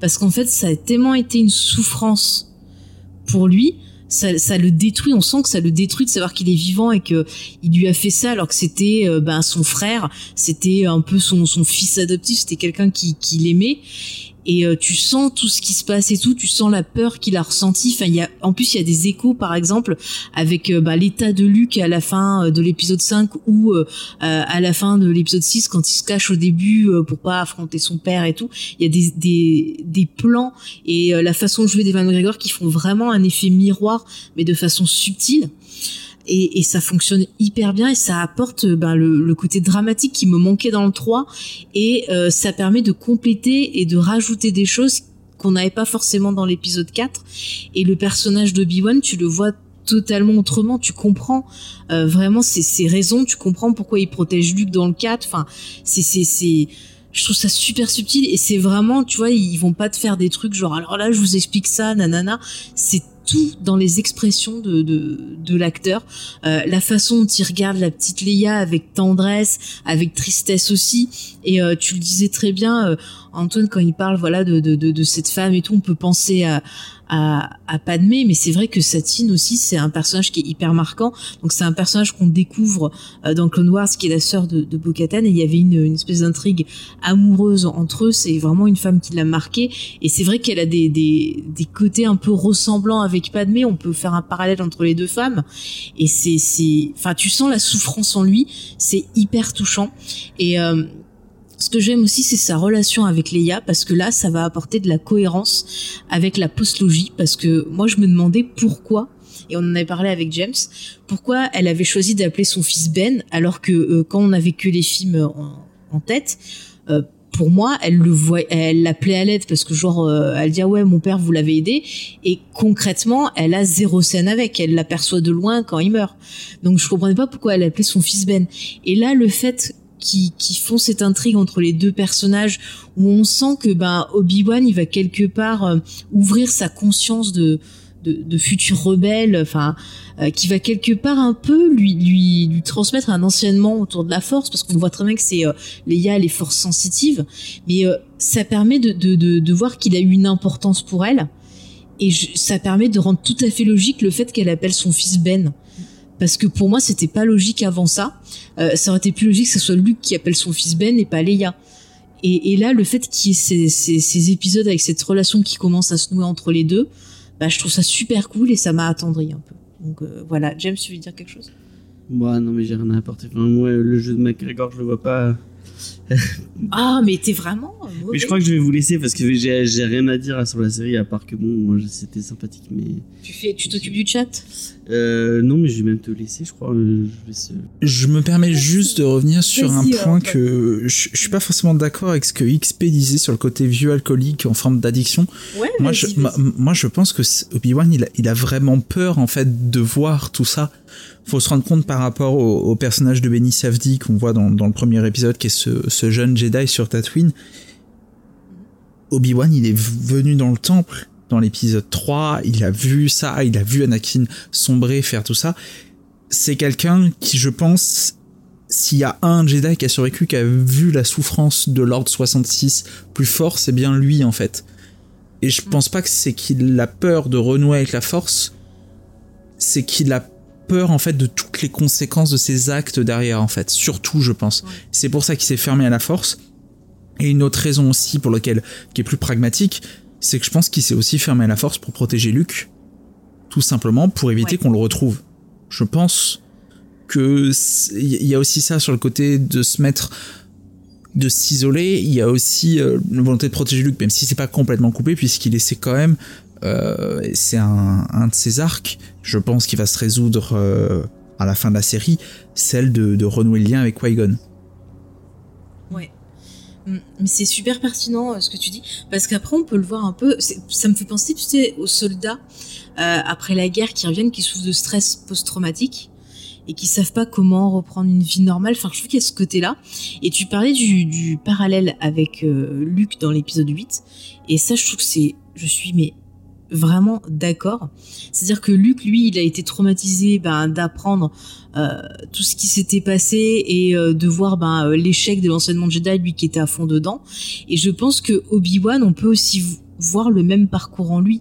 C'est-à-dire qu'il y avait, si vous suivez les, les, séries animées, il y avait Ahsoka, celle qui a tout compris, qui est la meilleure. Elle leur avait dit, elle leur avait dit avant de partir que c'était que c'était n'importe quoi. Personne n'a écouté. Et là, bah, Obi-Wan, comme tu l'as dit, il a vu euh, de ses propres yeux ben, ce qui se passait. Il a vu la chute euh, de ce en quoi il croyait. Il a vu la chute de sa famille puisqu'il parlait justement. Euh, il y a une scène où il discute avec Leia qui dit que soi-disant il a des souvenirs de quand il était bébé, qui s'est fait enlever. Enfin bref s'il veut. Euh, ça, j'y crois pas trop. Mais il disait oui, les Jedi, c'est trop ma famille et tout. Enfin, ça fait très secte. Et ça, on en parlait dans les, les épisodes de Retour vers les étoiles. Moi, je, je suis désolée, mais ces histoires de d'enlèvement d'enfance, c'est comment tu veux qu'ils grandissent dans une structure euh, saine et qu'après ils aient pas des problèmes? Et euh, bah moi je suis pas étonnée que ça soit cassé la, tête des Jedi et je suis pas étonnée de voir bah, l'abattement du, du personnage aussi et de se dire que bah il a participé quelque part à ça et que bah il est euh, il a propagé cet échec un peu bah, dans Anakin dans plein de choses quoi. C'est c'est dingue. Mais c'est vraiment Star Wars, je trouve que c'est quelque chose qui est très philosophique, très psychologique, j'en parle souvent. Et là, on le voit, mais, euh, mais totalement, hein, totalement. Euh, Léna, tu voulais peut-être dire quelque chose, je crois que je t'ai coupé, non Non, non, pas du tout, non, non, mais je, je suis d'accord avec vous, je trouve qu'il y a, il y a plein de choses intéressantes et euh, des parallèles qui sont intéressants à faire. Votre parallèle avec Luke, il est, il est tout à fait logique, puisque bah, les deux se sont rendus compte des dégâts que pouvait faire la force si elle était mal employée aussi. Et je trouve qu'ils ont vraiment trouvé un bon équilibre et des, des, euh, des, bonnes intrigues à développer. Son, son lien avec Leia, il est très intéressant. Et justement, Leia permet d'amener, de le forcer à un peu sortir de sa coquille parce que euh, il, serait pas avec elle qui parle tout le temps, il serait refermé sur lui-même et il aurait peut-être du mal à, à s'ouvrir et à faire un peu un travail aussi sur lui-même. Donc euh, pour moi, euh, c'est c'est vraiment intéressant la manière dont ils ont réussi à développer ça. Et euh, j'ai hâte de voir s'ils vont plus loin encore. Et je pense que ça va être le cas avec ce personnage et, euh, et euh, jusqu'où on va pouvoir aller. Mais il y aura une évolution, je pense, au travers de cette série. Mais la preuve qu'il est pas bien, c'est le fait que justement il n'arrive pas à rentrer en communication spirituelle avec Qui-Gon. moi, je pense que ça va être un des enjeux de la série. Donc là, c'est pas vraiment une théorie, c'est, mais je pense que ça va être un des enjeux de la série. Et je serais pas étonné que à la fin des six épisodes, on entend la voix justement de Liam Neeson, euh, surtout qu'on parle là dans les, news euh, qu'on a eu pendant la célébration d'une série euh, animée qui se passerait à l'époque de la postlogie ou un petit peu de la prélogie pardon un petit peu avant où on aurait justement le perso de Qui-Gon donc Liam Neeson qui reviendrait doubler son personnage et son fils apparemment doublerait une version jeune de son personnage. Donc je pense que ça serait pas étonnant en tout cas de le, voir à la fin de la série sous une forme ou autre. Moi, je pense même qu'il serait capable de le faire venir en fantôme de force. Ah oui, ça hmm. serait trop bien. ce, qui, serait limite même plus cohérent qu'une simple voix quand on sait que Ben euh, Kenobi va apparaître euh, plus tard sous la forme d'un fantôme de force pour guider Luke derrière. Ça serait un, un, beau euh, bis repetita et ça serait cohérent avec la, avec la trilogie originale. Ça serait super émouvant en plus, je trouve. Non mais voilà, moi, puisqu'on y est, tu parlais de cohérence, moi je trouve que la série, elle permet quand même d'apporter une certaine cohérence entre les différentes époques. Euh, il y a des, enfin, je trouve que ça, ça permet de, même au niveau des émotions, il y a une certaine cohérence avec les émotions qu'on a pu découvrir par les films et via les séries animées, qui vont se retrouver concentrées dans cet Obi-Wan. En fait, je trouve que Evan McGregor, je, je sais pas s'il a tout, tout vu pour se préparer pour le rôle, mais je trouve qu'il arrive tellement bien à, concentrer toutes ses émotions euh, juste dans son petit corps. Enfin, je suis très très fan de sa prestation dans la série. C'est vraiment ce que je préfère. Euh, bah, on va passer un peu à. Bah, on parlait de sa relation avec Leia. Euh, je sais que le personnage divise. Il y en a qui la trouvent choupinette, excellente et tout. D'autres qui ont un peu plus de mal avec son écriture. Alors moi, je trouve que hum, elle me fait rire, euh, on voit le côté un peu futé, machin. Mais par contre, c'est vrai que des fois, euh, je trouve qu'il y a des dialogues, ils la font parler comme si elle avait 40 ans. Et ça me gêne un peu parce que, par exemple, dans le roman Leia, princesse d'Alderande, elle a ce côté, pareil, très futé, très espiègle et tout. Mais euh, à aucun moment, tu te dis... bah, tu te dis qu'elle a 40 balais. Là, elle a limite un côté... comment ça s'appelle? Hermione Granger. je sais pas, des fois, elle me saoule tiens, Léna, si tu veux réagir sur. en fait, moi, Léa, c'est une de mes, de mes bonnes surprises aussi parce que je savais pas qu'elle serait dans la série. J'avoue que pour pas être aussi déçu, j'ai évité de trop regarder de choses. Donc je savais vraiment pas. Moi, j'étais un peu comme toi au début euh, dans tes craintes. Je me suis dit, est-ce qu'on va avoir d'un côté euh, les sites et de l'autre côté, bah, Papy Kenobi qui fait, euh, qui fait sa surveillance sur Tatooine. Donc la voir apparaître dès le premier épisode, j'ai trouvé ça très cool. Et puis l'interprète, je trouve qu'elle se débrouille très bien. Elle donne. Moi, j'ai vraiment senti l'essence de, la Leia qu'on connaît dans cette dans cette petite fille. Et c'est vrai que, alors je trouve qu'elle apporte beaucoup de choses et que son duo avec avec Evan McGregor fonctionne mais super bien et d'avoir une enfance, ça lui permet justement de, de réexpliquer les choses et de sortir un peu de, de ses retranchements et de son côté un peu vieux bougon. Mais euh, c'est vrai que je trouve. Euh, alors, au tout début, ça m'a pas trop dérangé qu'elle s'exprime un peu avec un, avec un vocabulaire plus adulte. Mais sur la longue, je trouve que c'est c'est trop parce qu'elle est vraiment petite. Et on a souvent ce problème euh, dans les, dans les séries ou dans les films où ils font parler des enfants comme s'ils avaient 20 ans de plus. Et là, c'est un peu trop poussé et euh, elle a limite pas assez de, de réaction d'enfant. Elle, est, presque un peu trop adulte euh, pour, euh, pour ce petit corps. Tu sais qui elle me fait penser? À Alia, la sœur de, de Paul dans Dune. Mm. Euh, sauf que elle, elle est censée avoir de, de savoir des révérentes mères et tout. Et en fait, euh, tu vois, ce qui me dérange, c'est que Leia, elle est pas censée savoir qu'elle est force sensitive. Mm. Elle est pas censée. Euh, que... Et là, on a l'impression qu'elle sait déjà tous ses pouvoirs, qu'elle lit dans les, pensées. Elle a vu les films, elle a lu les livres. elle a fait la caisse 7 minutes comme dans Spaceball. et toi, je crois, Antoine, t'étais un peu dérangé par le, le personnage. Ben, moins que vous, en fait, je me rends compte. Non, euh, moi, c'est pas forcément euh, là-dessus. Alors, je m'attendais absolument pas à voir le perso. Je trouve qu'ils ont globalement réussi à bien masquer ça. Ce qui est, ce qui est très cool, c'était une belle surprise. C'est vrai qu'il y a des moments, moi je pense surtout dans l'épisode 1 où elle parle un peu trop adulte. Maintenant, je trouve que ça s'adoucit un peu d'épisode en épisode. Et puis moi j'ai toujours trouvé, euh, enfin, elle a 19 ans dans l'épisode 4 et elle parle pas comme une euh, elle réfléchit pas comme quelqu'un de 19 ans je trouve euh, à, ce moment-là euh, elle, tient de sa mère sur ce point. Mais mais ça m'a pas tant choqué que ça. Après c'est c'est vrai que la relation avec Obi-Wan peut poser il y a des points positifs il y a des points négatifs je pense notamment, euh, c'est quelque chose qui m'a été signalé, c'est vrai. J'ai tendance à trouver ça au mieux maladroit pour l'instant, euh, qu'il y a des petits soucis quand même avec le le euh, au secours Obi-Wan, vous êtes mon seul espoir et euh, vous avez combattu avec mon père à la guerre des clones. C'est plus là-dessus, mais c'est c'est un problème peut-être plus général que simplement le personnage de Leia. je trouve qu'il y a pour l'instant énormément d'incohérences avec l'univers sur cette série. Alors elle n'est pas finie, donc on attend. Euh, mais surtout, je trouve que l'écriture très très inégale de la série. Il y a des vrais beaux moments, je pense par exemple à toute la première partie de l'épisode 3, que j'ai trouvé très belle avec cette errance et tout, tous les deux, et d'autres moments où euh, bah, le final de l'épisode 3, déjà où je pense qu'ils ont dû couper des trucs au montage, parce que déjà le truc des tunnels c'est incompréhensible sur le coup, et qu'il y, y, a des vrais, vrais moments de baisse sur cette série. Il y, il y a des, des, vrais moments, il y a, a 5-10 minutes comme ça où on a l'impression de revenir sur Boba Fett. Et d'autres moments on a l'impression de revenir sur ce que Star Wars nous a fait de mieux, nous a proposé de mieux depuis ces dernières années. Je trouve que le personnage de Leia, euh, malheureusement, échappe pas à la règle je suis euh, un petit peu d'accord avec toi. C'est vrai qu'il y a des scènes qui sont très bien et des scènes qui qui cassent le rythme de de, de l'épisode. Et des fois, c'est un peu dommage parce qu'il y a des choses très sympas autour. Et je suis d'accord avec toi sur la fin de l'épisode 3, euh, la scène des tunnels.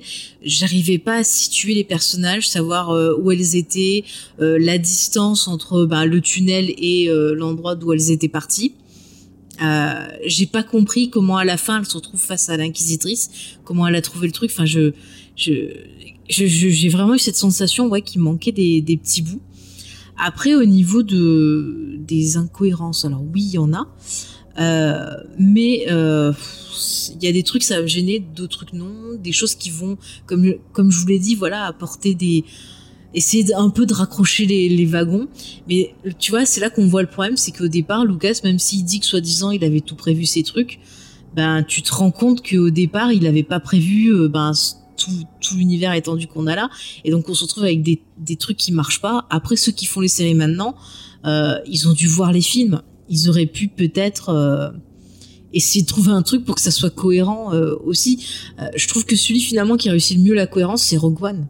Alors, euh, c'est pas d'accord, moi, étonnant. Étonnamment, ah Alors, il faut savoir quand même, pour, pour ceux qui ne le savent pas, chez Lucasfilm, il y a euh, euh, Monsieur Hidalgo, j'ai oublié son prénom. Comme Pablo. Pablo, voilà. qui est, lui, simplement chargé d'assurer la continuité de tous les projets officiellement sortis. C'est son taf. Donc, pour moi, ils ont pas d'excuses à foirer la continuité. Moi, euh, pour moi, Rogue One, tout le dernier final avec le tantificat qui s'en va et tout, pour que quelques minutes, au mieux jours après, on arrive à le début du, d'un nouvel espoir, ça marche pas. Et moi, j'ai tendance à considérer, quand je réfléchis dans mon unité, que tout doit être cohérent avec un nouvel espoir parce que c'est le Star Wars originel là-dessus. Mm. Euh, il y a quelques, il y a une incohérence dont on parlait en off, moi qui est une incohérence qui m'énerve beaucoup, qui est sortie hier que je craignais. Bah, vas-y, vas-y. Que je craignais, qui, qui, est une des craintes. Voilà, je parlais des craintes, des trucs qui malheureusement sont arrivés. Dans un nouvel espoir, on a Vador et Obi-Wan qui se, se retrouvent euh, là-dessus. Et euh, Vador dit quelque chose comme, je suis pas sûr au mot près, mais c'est la dernière fois que l'on s'est vu, j'étais l'apprenti, maintenant je suis le maître. Ce qui était complètement cohérent avant Kenobi et qui patatras là-dessus. Il y a évidemment l'incohérence, je suis désolé, je vais, euh, je vais spoiler, mais ça, on sait pas encore trop comment ça se termine et on a nos théories là-dessus, donc on reviendra, je crois, plus tard après sur les théories. C'est la mort du Grand Inquisiteur, sachant qu'il apparaît et meurt dans Rebels quelques années plus tard. Ou par exemple, moi c'est un truc, c'est un petit truc de fan, mais euh, vu comment ils ont travaillé le personnage de Vador, comment ils l'ont iconisé sous Disney, ça m'emmerde un peu que la troisième sœur, Reva, soit au courant de l'identité d'Anakin Skywalker, et soit encore en vie. Je trouve. Ça aussi, on en parlera dans les voilà. théories. Mais ça, ça viendra dans les théories. Ces petits trucs comme ça, alors il y a euh, là-dessus, qui je trouve, moi, font, font un peu tâche quand, euh, quand on a connu pendant des années à l'époque de Lucas où il y avait personne, entre guillemets, qui gérait vraiment spécifiquement la continuité. Donc, il est censé avoir le story group aussi, qui, est censé être un peu le gardien. Et euh, bah non, il laisse passer plein de trucs. Hein. C'est, c'est, je, je trouve qu'il y avait moins d'incohérences grossières avant que maintenant. Alors que maintenant, entre guillemets, il y a moins d'excuses on est. Par rapport à l'organisation chez Lucasfilm. C'est, euh, c'est un peu un, des points, un des gros points noirs, je trouve, de la série. Même s'il y en a certains, faut pas oublier qu'on est qu'à mi-saison et qu'il y a notamment le Grand Inquisiteur. Je pense pas qu'ils aient fait une erreur aussi grosse sans prévoir le coup dans la deuxième partie de la série on va en reparler dans, les théories. Par contre, ce qui m'a fait super rire dans ce que tu parlais par rapport euh, à la rencontre avec Vador, j'ai vu ça sur, euh, c'est quoi, c'était sur euh, Tumblr, quelqu'un qui essayait de justifier le truc, justement, et qui disait, ah mais en fait, il dit ça, mais en fait quand il se rend compte, ben au début du combat, il était l'élève, mais comme il le latte dans les dans dans le dans le, le combat, il devient donc le maître à la fin de l'épisode 3. Donc ce qu'il dit dans l'épisode 4, c'est vrai. Et, je fais non, mais là, c'est quand même un peu tiré par les cheveux. C'est, c'est, c'est, je, mm. pense pour le coup que ça va être dur à rattraper, que c'est une omission euh, mm. à l'écriture de la série. Moi, je, ouais, moi j'étais hyper étonné en fait qu'on, qu'on dise oui, il va y avoir Vador. Alors au début, je me suis dit, ça va être des flashbacks, ça va être plus Anakin. Euh, euh, voilà quoi. Et puis après j'ai entendu non non, il y aura pas de flashbacks, enfin il y aura pas que des flashbacks et tout. Et c'est vrai que j'étais assez dubitatif. Alors après, la scène en elle-même, elle m'a fait marrer quand il balance le feu et qu'il fait ah regarde ça fait mal hein est-ce que tu m'as fait tout? Ça m'a fait rire et j'en ai plaisanté avec James je lui dis ah bah tu vois il a fait des progrès dans l'épisode 4 il a réussi à gérer sa colère parce que là il est beaucoup plus violent tu vois j'ai un peu d'en rigoler mais c'est vrai que hum, au début, même si quand il arrive dans le village, il y a quand même euh, un plan hyper intéressant, un côté un peu effrayant où tu vois euh, plus le Vador euh, Anakin, donc qui est très en colère, qui est très violent, que le Vador que, que, que, tu vois dans dans l'épisode 4. Mais moi, j'étais, je, m'attendais pas du tout à ce qu'il le, voit et ce qu'il le rencontre dans l'épisode 3. Je me suis dit peut-être qu'ils feront genre euh, ils se verront de loin ou, ou une petite rencontre, j'en sais rien, à la rigueur à la fin de la série, tu vois. Mais euh, j'étais hyper euh, ouais, j'étais hyper surprise qu'on voit dans l'épisode 3 et je trouve que la scène m'a fait penser, alors je sais pas s'ils ont voulu faire pareil, mais au duel qu'il y a dans à la fin de la saison 2 de Rebels entre Ahsoka et euh, Vador où elle découvre qui est Vador donc qui est en fait Anakin où on a euh, tout ce côté choqué tout ça c'est pareil on a du fond on a plein de trucs et je me suis dit c'est bizarre on dirait qu'ils essayent de faire un un miroir, un parallèle à cette scène-là en remettant un peu du drame et tout. Mais pareil, j'ai trouvé que cette scène, cette scène-là arrivait beaucoup trop tôt et euh, que c'était, euh, bah, je, suis d'accord avec toi, c'était pas forcément cohérent avec euh, ce qui se passe dans l'épisode 4. Et ça apporte même pas plus de drame à cette scène-là, ça rajoute pas quelque chose. Donc ouais, je trouve quand même, même si elle est drôle, un peu inutile la scène. Léna, tu veux peut-être réagir?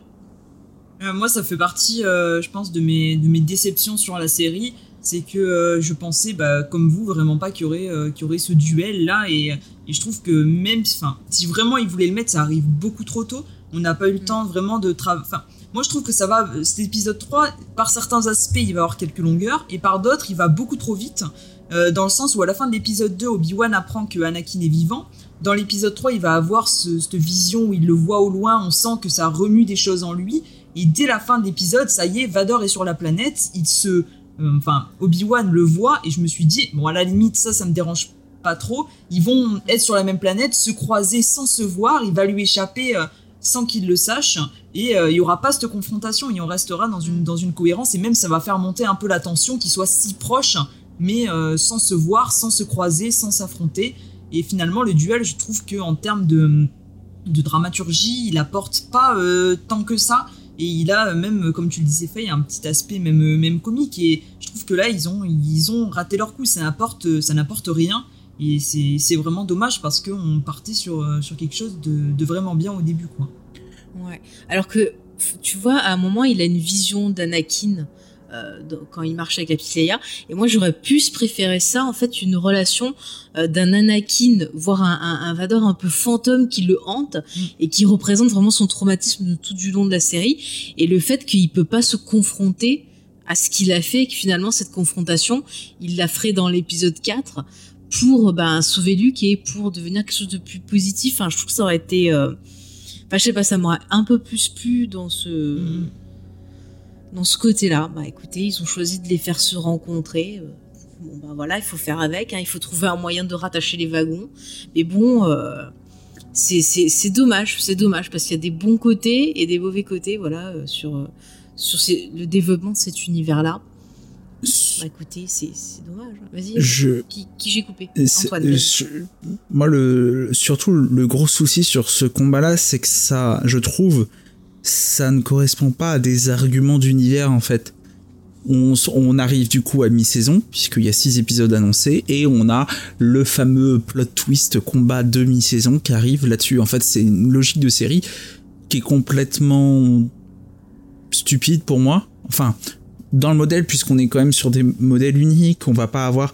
C'est un vieux truc façon année 2000 en fait de série. On n'a plus de pause de, de, de demi-saison maintenant, des choses comme ça. Donc il n'y a pas d'intérêt là-dessus de reprendre ça. Et je pense que ça aurait été beaucoup plus fort avec son arrivée, l'arrivée de Vador dans le village. Moi, je trouve ça vraiment, il m'a vraiment fait flipper pour le coup. Alors que, alors que, par exemple, j'aime pas du tout la scène dans Rogue One du couloir. Je, je, je trouve vraiment bête. Là, cette fois-là, j'ai vraiment flippé avec le combat qui est complètement bête derrière.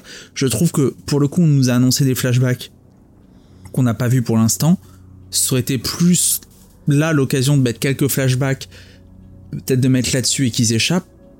Le combat il est inutile, il est fait pour euh, entre guillemets pour euh, respecter des vieilles traditions de série et faire parler sur les réseaux sociaux, ce qui est un peu bête à mes yeux.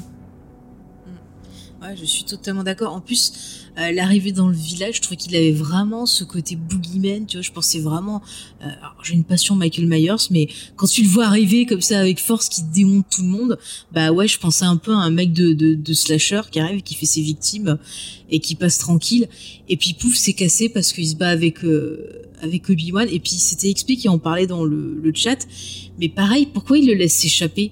Puisqu'il dit qu'il a les, la haine, euh, qu'il a les boules, euh, bah la force t'éteint le feu. Euh, en plus c'est un robot qui le sauve. T'as la force, gars. Tu peux projeter le robot, tu peux faire quelque chose. Pourquoi le laisser partir? Alors est-ce que c'est pour nous signifier que peut-être il est partagé, qu'il a encore des sentiments pour Obi-Wan, voilà, qu'il est en souffrance, je sais pas. J'espère que ça sera expliqué. Sinon, bah bah, comme j'ai vu sur le chat, c'est juste débile en fait. Enfin, c'est comme les méchants de James Bond euh, qui laissent fuir James Bond alors qu'ils l'ont sous la main. Enfin, c'est.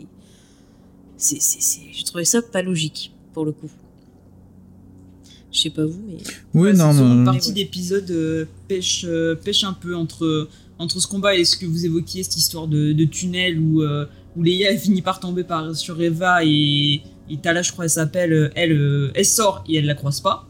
Mais euh, après, je me suis dit peut-être que c'est un réseau de tunnels qu'on n'a pas vu et que du coup il y a plusieurs sorties. Mais dans ce cas, comment Leia ne se pomme pas parce qu'elle les connaît pas, c'est euh, un peu tiré par les cheveux. Euh, je pense que je me demande si ça n'a pas été coupé au cutter des scènes qui vraiment manquaient finalement. J'ai fini par penser pour les tunnels juste que Reva arrive, elle voit le tunnel, elle se dit putain, ils vont au spatioport, elle retourne, elle passe par le village, elle va au ah, spatioport, mm. comme ça. Ce qui est absolument pas indicé, et si c'est le cas, c'est extrêmement mal, euh, mal fichu, je trouve. Mais il y a des trucs comme ça aussi dans l'épisode 2, pareil, quand il y a des courses poursuites et tout, il y a des fois je comprenais pas. Euh, genre à un moment, ta elle fait des espèces de parcours sur le toit là, et euh, mais enfin je comprenais pas où elle allait, parce que j'ai l'impression qu'elle allait dans la direction, et puis après elle, elle tombe sur un autre côté. Enfin, je j'arrivais pas à la situer dans l'espace, et ça c'est un peu un peu embêtant un petit peu embêtant quand même. Après, bon, il y avait des références un peu sympas. franchement, ce décor de l'épisode 2, ça, j'ai beaucoup aimé. Il y a des fois, j'ai pensé à Matrix, à Blade Runner. Enfin, c'était super cool. Par contre, c'est un truc qui m'a gêné dans ce décor-là. C'est le clone SDF. Parce que si on suit ce Bad Batch, euh, les clones sont censés, euh, pareil, être poursuivis, doivent être tués et compagnie. Alors, pourquoi, alors qu'il y a des stormtroopers euh, qui errent dans la ville et tout, il laisse vivant ce clone comme ça là devant tout le monde? Pourquoi il le tue pas? Je sais pas, mais enfin, J'allais dire oui, tu pinailles, Faye. Mais bon, euh, ils sont là à dire oui, de la cohérence entre toutes les séries et tout. Mais euh, vous avez fait une série où vous nous dites que les clones, ils doivent être butés. Hmm. C'est le principe de la série. Et vous laissez un clone SDF là dans la rue. En mode moi, je, moi, je me suis dit, est-ce que ça serait pas un Rex un peu empâté avant Rebels? Je me suis dit, est-ce que c'est pas Rex qui est un clone euh, un peu spécial pour ce. Je me permets de spoiler un peu la fin de, mm. de Clone Wars et je vous invite évidemment à aller voir la saison 7 de Clone Wars. Rex c'est le premier à retirer sa puce. Enfin, en l'occurrence, c'est Ahsoka qui lui retire sa puce. On verra ensuite dans Bad Batch. Est-ce qu'il lâche pas un peu l'affaire et il est là ou est-ce qu'il il surveille pas lui aussi à sa manière un peu Obi-Wan mais euh, il retrouve pas Ahsoka, enfin il, est, il part pas avec Ahsoka à la fin de Clone Wars non, ils se séparent justement. Ils se séparent Ouais. ils, ils, séparent leur chemin et on va recroiser Rex dans la première saison du Bad Batch, qui va leur permettre à eux, d'ailleurs au Bad Batch aussi, de retirer euh, leur puce. Et ensuite il part et on le retrouve un peu dans, dans, Rebels. Alors ils sont restés plus ou moins en contact et ils vont le retrouver avec, euh, avec deux autres clones dont j'ai oublié les noms. Il me semble qu'il y a Grégor et, euh, et j'ai oublié l'autre qu'on retrouve dans la saison 2 de Rebels. Est-ce que c'est par Rex là-dessus ou moi je me réfère aussi un peu à ce que ce qu'on dit à Obi-Wan quand ils arrivent sur cette planète? C'est euh, ici chacun tient à garder ses secrets. Et les signaux, tous les signaux sont coupés ici. Voilà. Ouais, ouais. Ah, c'est pas mal. En plus, je vois là dans le chat, il y a euh, Nelsray qui dit que apparemment son armure est bien celle de la 501ème. Enfin, donc euh, voilà. Est-ce que ça peut être Rex ou pas? On, verra ça dans la suite de la, de la série, potentiellement. Ah, sinon, Echo, il propose. Mais non, ça peut pas être Echo. Et qui Echo était membre de la 501ème Non, il, demande. Ouais, ouais, ouais. Et non, ça peut pas être Echo. Ah oui, oui. Ouais, mais il, a changé de. Il a changé de toute façon. Euh, à voir. De look. Ouais, ouais. Bon, écoutez, je, je ne sais pas, je ne sais pas. on, y reviendra peut-être après dans les théories. Alors c'est vrai que là je parle pas trop de, de Reva, on peut parler des, inquisiteurs si vous voulez, mais c'est vrai que Reva, il y a beaucoup de théories euh, à faire autour d'elle. On va y arriver, je pense, euh, bientôt, mais si vous voulez, on peut parler un peu de ces, de ces euh, inquisiteurs et cette menace en double. Est-ce que vous pensez que ces personnages, alors je mets de côté Reva, parce qu'elle c'est sûr, elle veut quelque chose, sûrement en parler dans les théories. Mais les autres, qu'est-ce qu'ils veulent? Est-ce qu'ils veulent se bouffer entre eux? Est-ce qu'ils se croient dans Game of Thrones? Quel est leur but dans la vie? Juste tuer des Jedi? Euh, C'est quand même un peu... Euh, ah, je me pose des questions sur ces persos. Est-ce que euh, ils vont se faire tous bouffer Parce que c'est vrai que dans l'épisode 4, on n'en voit pas des, des inquisiteurs. on en voit dans Rebels, mais après, on n'en voit plus. Donc, qu'est-ce qui vont arriver? Est-ce qu'ils vont se rébeller, par exemple, à un moment? Euh, c'est des petites questions qu'on peut se poser sur ces antagonistes. Est-ce que voilà, vous, ressentez quelque chose de particulier, que vous avez envie de, de parler sur eux, est-ce que vous les trouvez bien écrits? Allez, faisons un petit point inquisiteur. Euh, Léna, si tu veux commencer. Euh, bah écoute, euh, moi ils m'ont pas plus. Enfin, je les trouve, je trouve assez. à part cette histoire de grand inquisiteur, je trouve ça que c'est assez cohérent avec de les retrouver là et de, les amener, de les amener dans cette série. Euh, ce qui pour moi, encore une fois, peut pousser aussi les gens à s'intéresser à, à, Rebels après. Donc je trouve que mhm. c'est plutôt un bon point. Après, euh, ben, je pense qu'on verra pas de réelle euh, grosse évolution dans cette série, puisqu'on en retrouve dans, dans, dans, Rebels après. Mais moi, je, je sais pas s'ils ont des... À part donc Reva qui a cette obsession pour Obi-Wan et qui a potentiellement des théories à faire dessus, les autres, je les vois pas comme ayant une motivation à part celle de peut-être euh, être euh, celui au-dessus des autres. On le voit dans, je, crois que c'est dans l'épisode 3, quand Reva euh, annonce que c'est elle qui est en charge du projet, on voit l'autre bonhomme là, qui dit que non, c'est lui qui, dans l'ordre, doit être le prochain grand inquisiteur. Donc je les vois plutôt tous à se marcher un peu sur les pieds pour, pour prendre la place du chef derrière. Et je pose une question, tiens Antoine, tu pourras répondre. J'ai vu plusieurs personnes se, se demander ça. Est-ce qu'on peut les voir comme les ancêtres des fameux chevaliers de Rennes? Ah, j'avais pas lu cette théorie-là, ça peut être. Euh, c'est pas con. Alors, c'est des questions, c'était pas des théories, c'est des gens qui, posaient la question sur les internets, et je me suis dit, tiens, je m'étais jamais posé la question, mais je trouve ça plutôt. Euh, après. tu dis, pas con. Après, euh, de pas voir les Inquisiteurs dans la trilogie originale, c'est la même logique que de pas voir Ahsoka dans la trilogie originale. Mhm.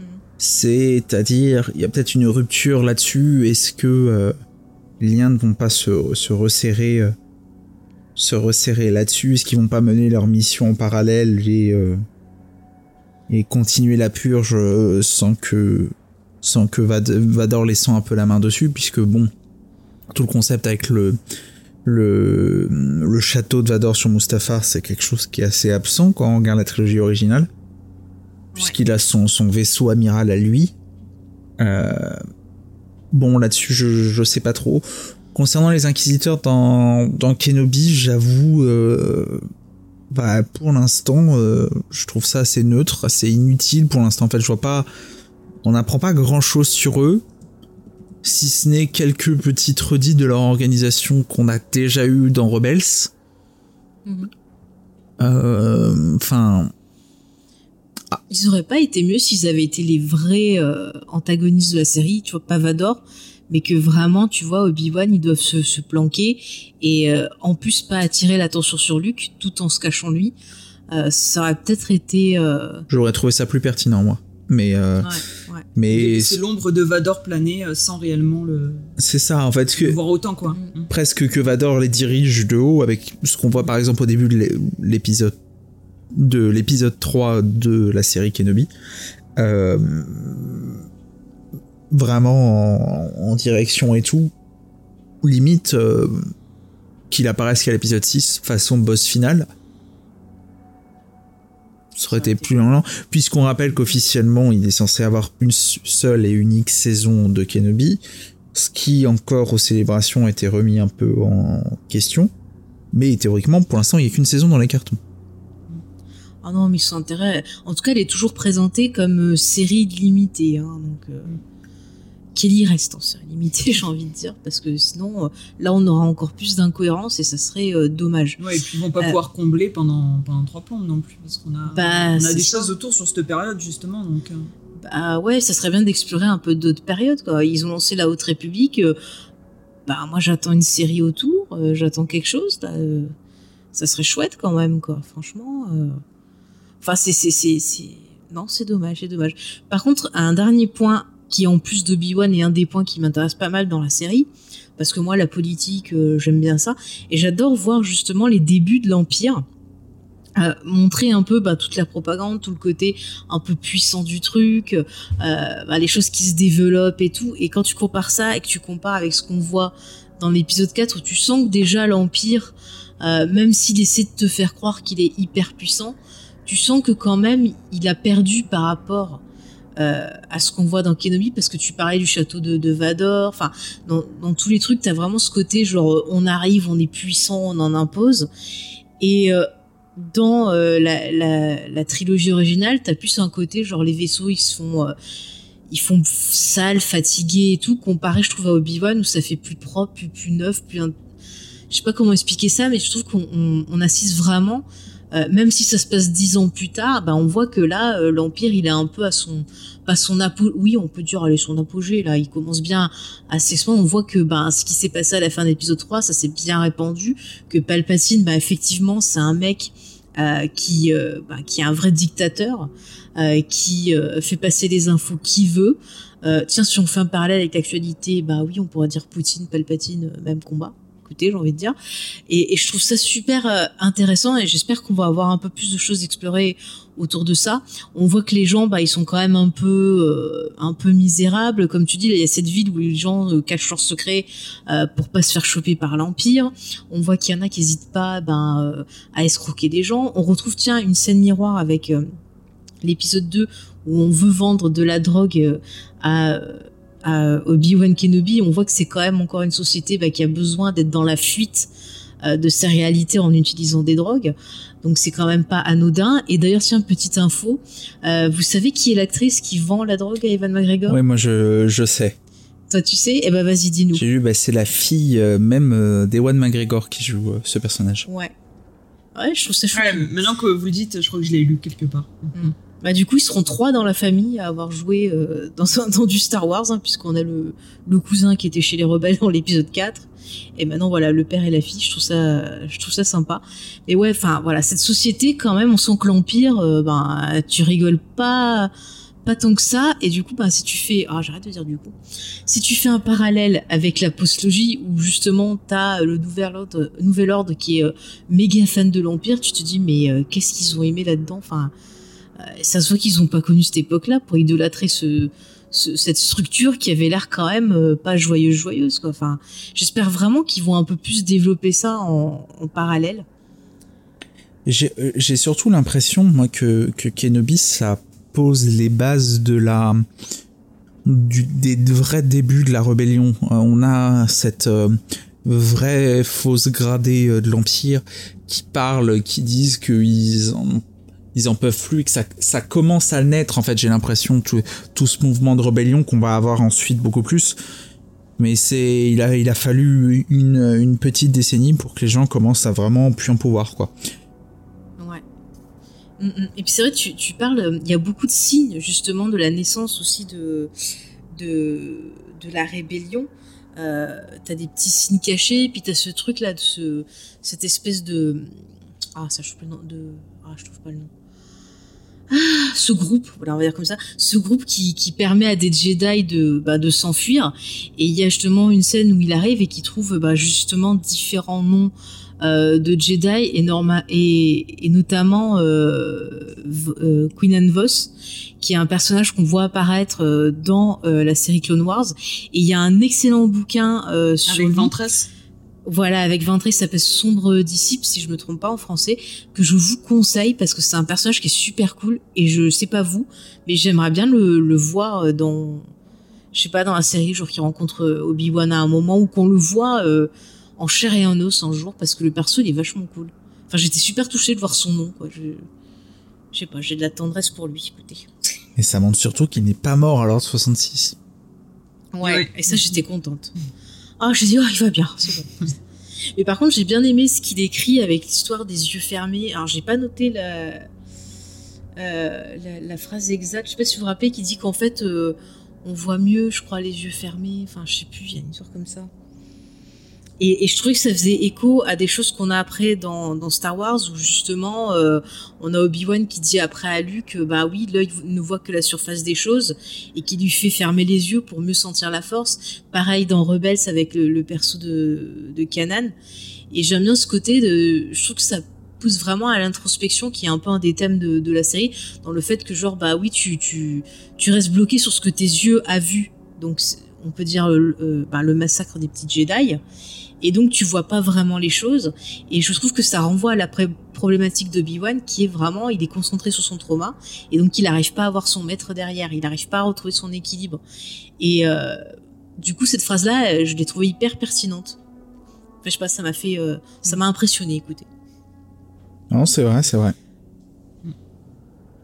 mais vous, je dis Star Wars, c'est ça que j'aime, c'est quand ils partent dans la philosophie, dans, la psycho. Ça, je trouve ça hyper intéressant.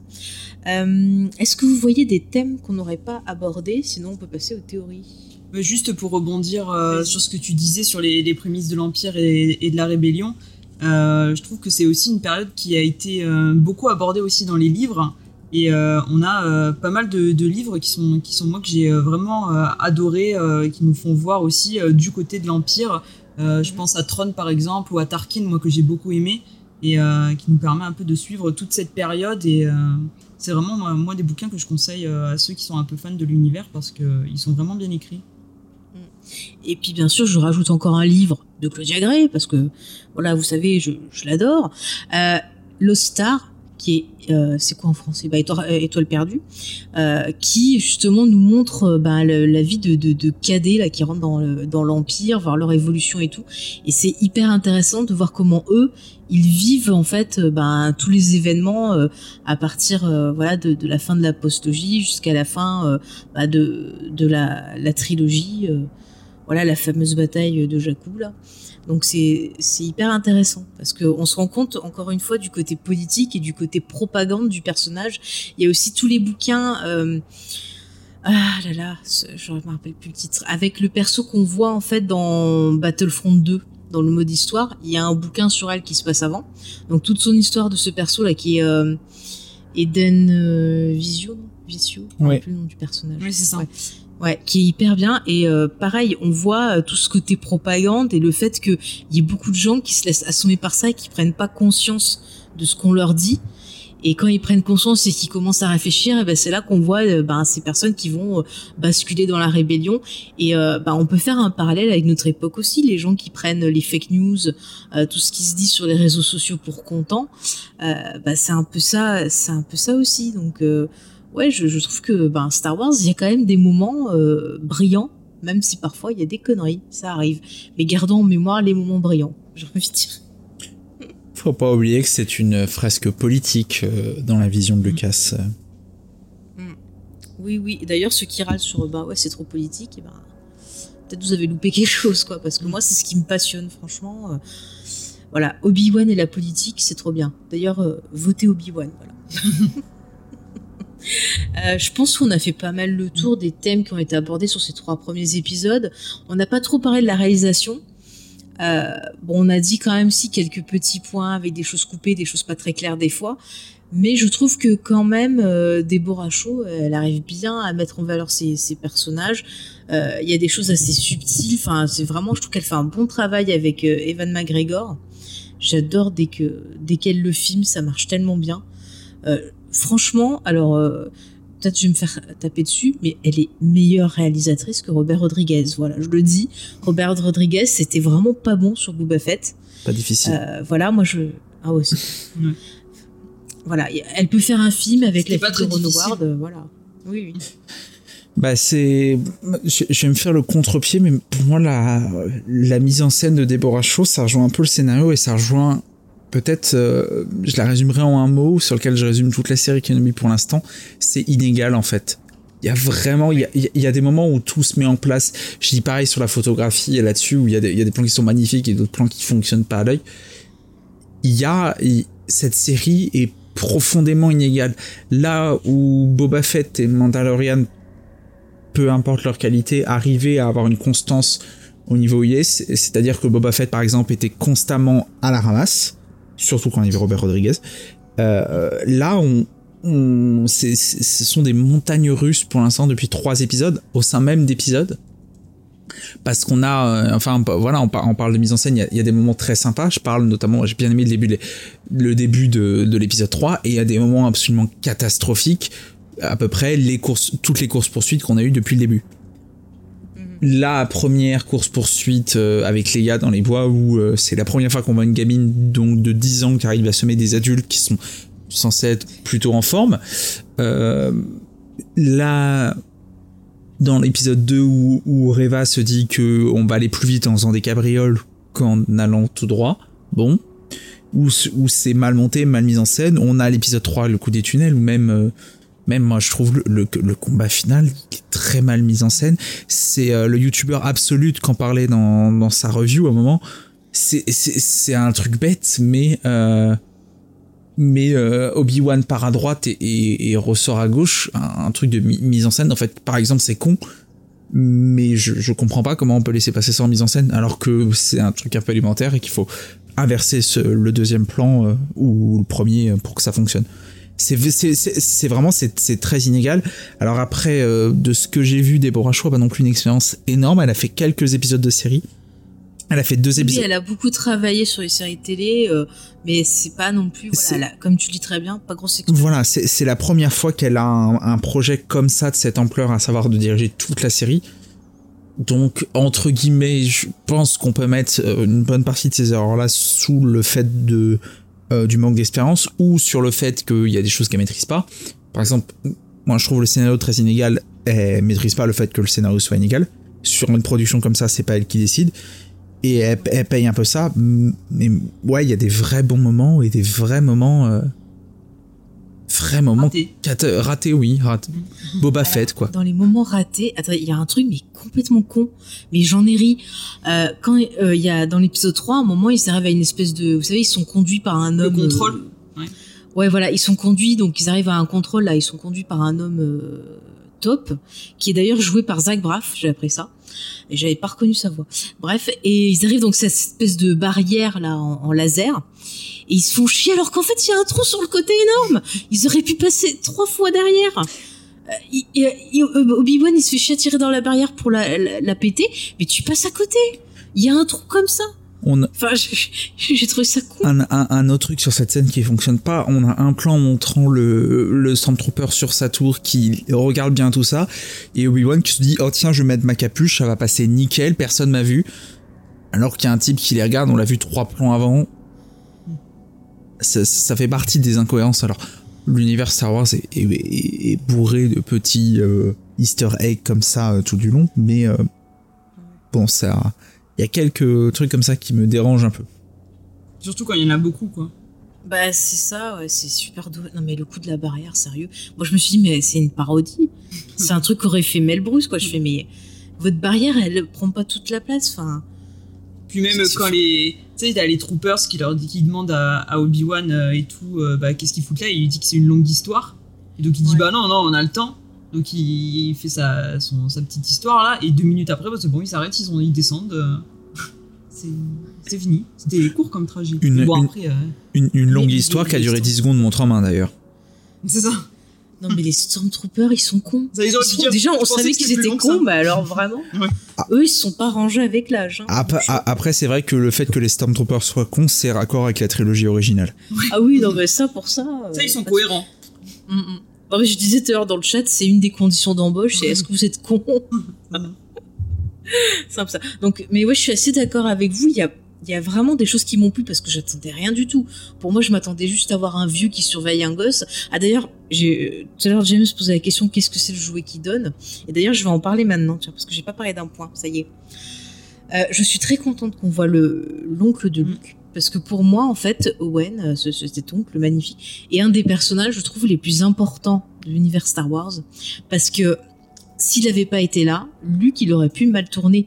C'est-à-dire que prenez son père, euh, structure familiale, euh, esclave, machin, il se fait enlever à sa mère chez les Jedi et regardez comment il a tourné. Et là, c'est une série qui va nous parler d'éducation aussi, Parce que vous avez Luke d'un côté qui est chez son oncle et sa tante, et d'autre côté, vous avez Leia qui est élevée dans une famille aimante. Regardez comment ils ont tourné. Entre parenthèses. Mais Owen, pourquoi il est important? Parce que déjà, on voit qu'il aime Luke on voit qu'il ne se fait pas d'illusions sur les Jedi on voit à quel point il a essayé de le protéger. Et quand je vois des commentaires euh, sur l'épisode 4 et, tout ça qui disent ah ouais euh, euh, Owen Lars c'est une pourriture, il laisse pas Luke s'accomplir gna gna gna, mais sérieux vous avez rien compris. Euh, rien que que le peu qu'on le voit dans dans les dans le premier épisode, l'acteur il arrive à, à faire sentir l'amour qu'il a pour ce gosse qui est pourtant pas le sien, hein, qui, est, qui, qui, est son neveu, mais je trouve que c'est hyper intéressant et ça explique aussi pourquoi il veut pas le laisser partir. Et je trouve hyper touchant et pour moi c'est un des persos les plus importants parce que si lui qui n'avait pas reçu euh, de l'amour, eh ben il aurait pu tourner comme son comme son père. Et on voit à quel point, en fait, par l'éducation de Jedi, c'est n'importe quoi. Encore une fois, arrêtez d'enlever des enfants, arrêtez de, de, de, de réprimer leurs émotions, euh, même les négatifs, parce que regardez comment ça part. Ces deux enfants, ces deux petits hauts, ils ont été élevés dans de bonnes conditions. Et eh ben, ils ont fait des grandes choses. Mais eux, ces abrutis, qu'est-ce qu'ils ont fait avec le petit Ben? Et eh ben, ils ont reproduit la bêtise des Jedi en le séparant de la structure familiale. Bon, je vais pas revenir dessus, mais bon, euh, voilà, c'est pas bien. Mais je trouve que la série, elle montre bien aussi à quel point le facteur familial il est important dans le développement et dans les expériences et dans euh, ben, si tu vas devenir violent pas violent euh, si tu as des traumas pas des traumas. Et ça c'était un point je voulais revenir dessus. Voilà. J'arrête de vous casser les pieds avec. Non mais tu l'as parfaitement non, mais tu voulais parler du, du jouet Oui, et le jouet, tout ça pour revenir au jouet. Et en fait, le jouet qu'il offre euh, au petit Luc, et eh ben c'est le jouet avec lequel on le voit jouer dans l'épisode 4. Vous savez, il a un petit vaisseau là qui fait bouger dans tous les sens. Et en fait, c'est ça qu'il lui a offert dans le, sac pour qu'il puisse le remonter, tac, et puis tac, tac. J'ai vu plusieurs sites qui en parlaient. Il y avait aussi, euh, euh, comment il s'appelle, Screen Crush, Crash, qui le signalait aussi dans sa vidéo d'Easter egg. Donc voilà, c'était ce petit vaisseau en fait qu'il a au début de l'épisode 4. Vous savez, quand il parle euh, avec les robots, il y a le petit C3PO qui se fait nettoyer, et lui, il est en train de faire bouger un, avion. Je sais pas si vous vous rappelez. Voilà, c'est l'easter egg de merde qui sert à rien, mais voilà. Donc vous savez d'où vient ce jouet, c'est Papy Zinzin euh, Kenobi qui l'a offert euh, au petit Luc, euh, voilà. Est-ce qu'il offre Si, il a offert un manteau à Leia, ça va. petit easter egg aussi rigolo, tu parlais des droïdes. Mhm. Pour une fois qu'on nous refait revenir les droïdes sans faire un plan tape à l'œil façon le caméo de Rangoan, je suis désolé, je spoil, c'était absolument gratuit. Voir ces trois PO juste au fond sans insister de plus sur Alderan, moi j'ai fait ah putain, ça c'est cool, c'est la petite référence, c'est parfaitement cohérent, c'est pas tape à l'œil, j'avais beaucoup aimé ça. Ouais. Oui, c'est vrai que pour une fois, euh, même, le, même le robot de, Obi-Wan qui lui sert de système de sécurité, c'est celui avec lequel il s'enfuit, c'était pas un R4 Si. Ouais, voilà. Et, je trouve que c'est plutôt, c'était plutôt bien comme idée. Mais c'est là qu'ils sont, qu'ils font un bon travail aussi quand ils sont euh, dans la, dans la mesure, c'est-à-dire que c'est pas too much, c'est, euh, c'est, euh, c'est des petites notes comme ça agrémentées et finalement, bah, ceux qui sont assez friands de l'univers vont arriver à les remarquer et pour les autres, ça va pas gêner la cohérence de la série, quoi. Mm. Mais tu vois, c'est comme. Euh, moi, c'est ça que j'aime bien. Il y a des petits moments dans la mise en scène où ça va être assez subtil. Il y a des gens qui vont pas faire le rapprochement, et puis il y a d'autres qui vont le faire. Comme par exemple Obi-Wan quand il se cache de Reva. Euh, bah, ça rappelle encore une fois Luke dans l'épisode 6 mm. qui se cache de, de, de, Vador. Il y a des petits mouvements de caméra, des choses assez subtiles dans la façon de jouer. Euh, et euh, ça passe très très bien. Après, quand ils appuient sur les références, bah ouais, là, ça, ça marche pas du tout. Mais l'idée de, de de montrer que dans la force il y a des miroirs, des choses qui se répètent sans cesse, et c'est en fait ton attitude qui va ou non euh, casser un cycle. Bah, je trouve ça intéressant, surtout quand tu, tu fais le rapport à, à la postologie avec ce qui arrive, euh, voilà, à nos personnages, avec euh, eh ben l'enfant de de, de Leia Solo, avec ce que va apporter Rey aussi, qui va quelque part casser peut-être un cycle et apporter vraiment un équilibre. Enfin, c'est ça que j'aime dans Star Wars, c'est que vraiment la force elle est partout elle revient comme ça, comme des vagues, et c'est toi qui, c'est toi qui, par tes choix, euh, va euh, la manipuler et la faire aller dans une direction. C'est pas elle qui va te pousser.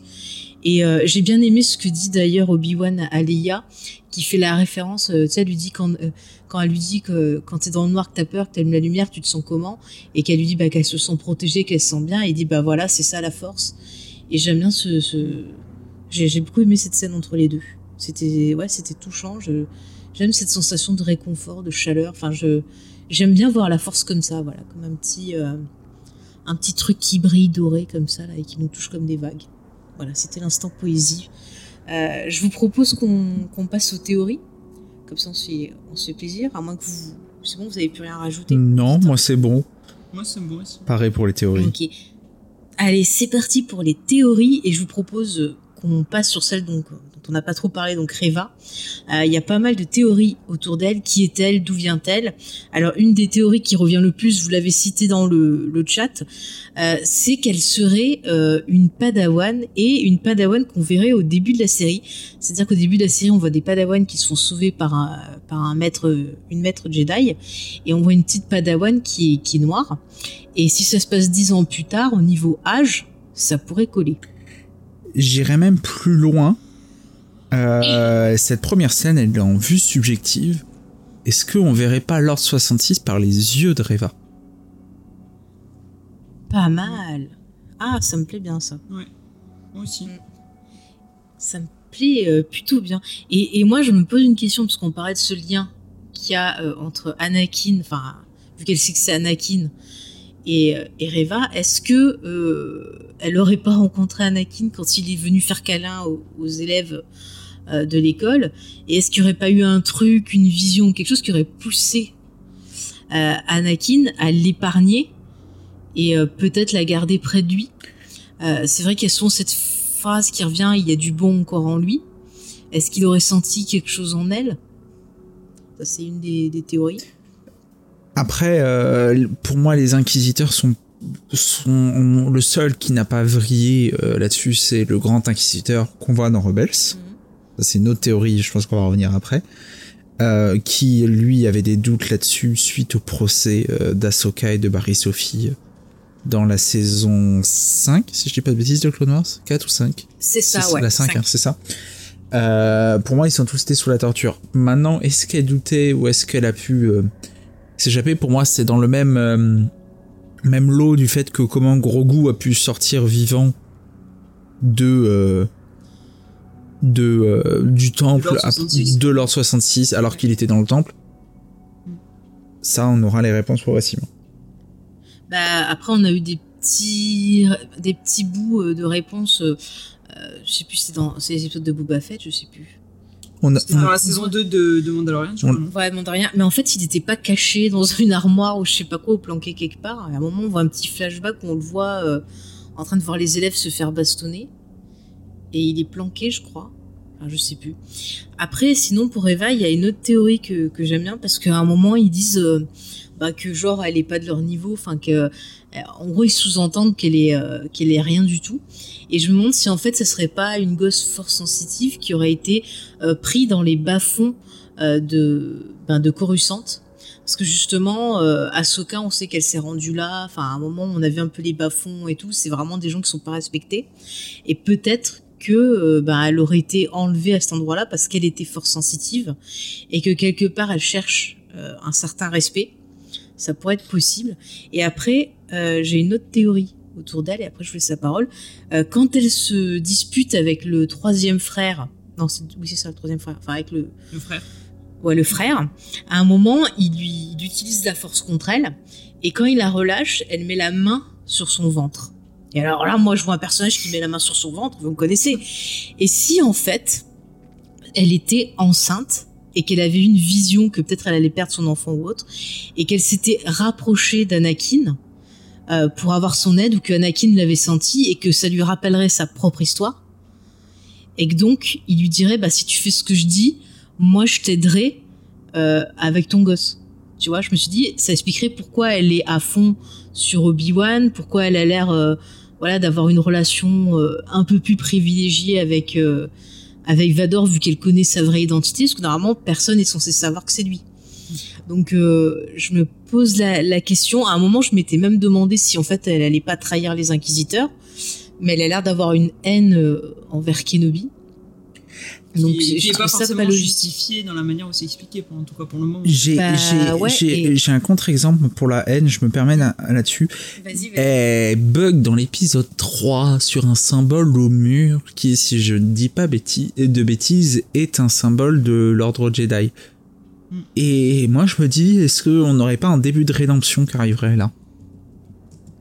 Ah. Mais moi, je trouve que ce serait pas forcément bien. Enfin, ou alors, il faut que ce soit plus développé dans la suite, mais juste s'il y a juste ça, euh, je trouve que c'est amené avec de gros sabots quoi. Ouais, après, ah, je... peut-être développé subtilement, mais. C'est, je suis d'accord avec toi là-dessus, mais je me suis dit attention peut-être que euh,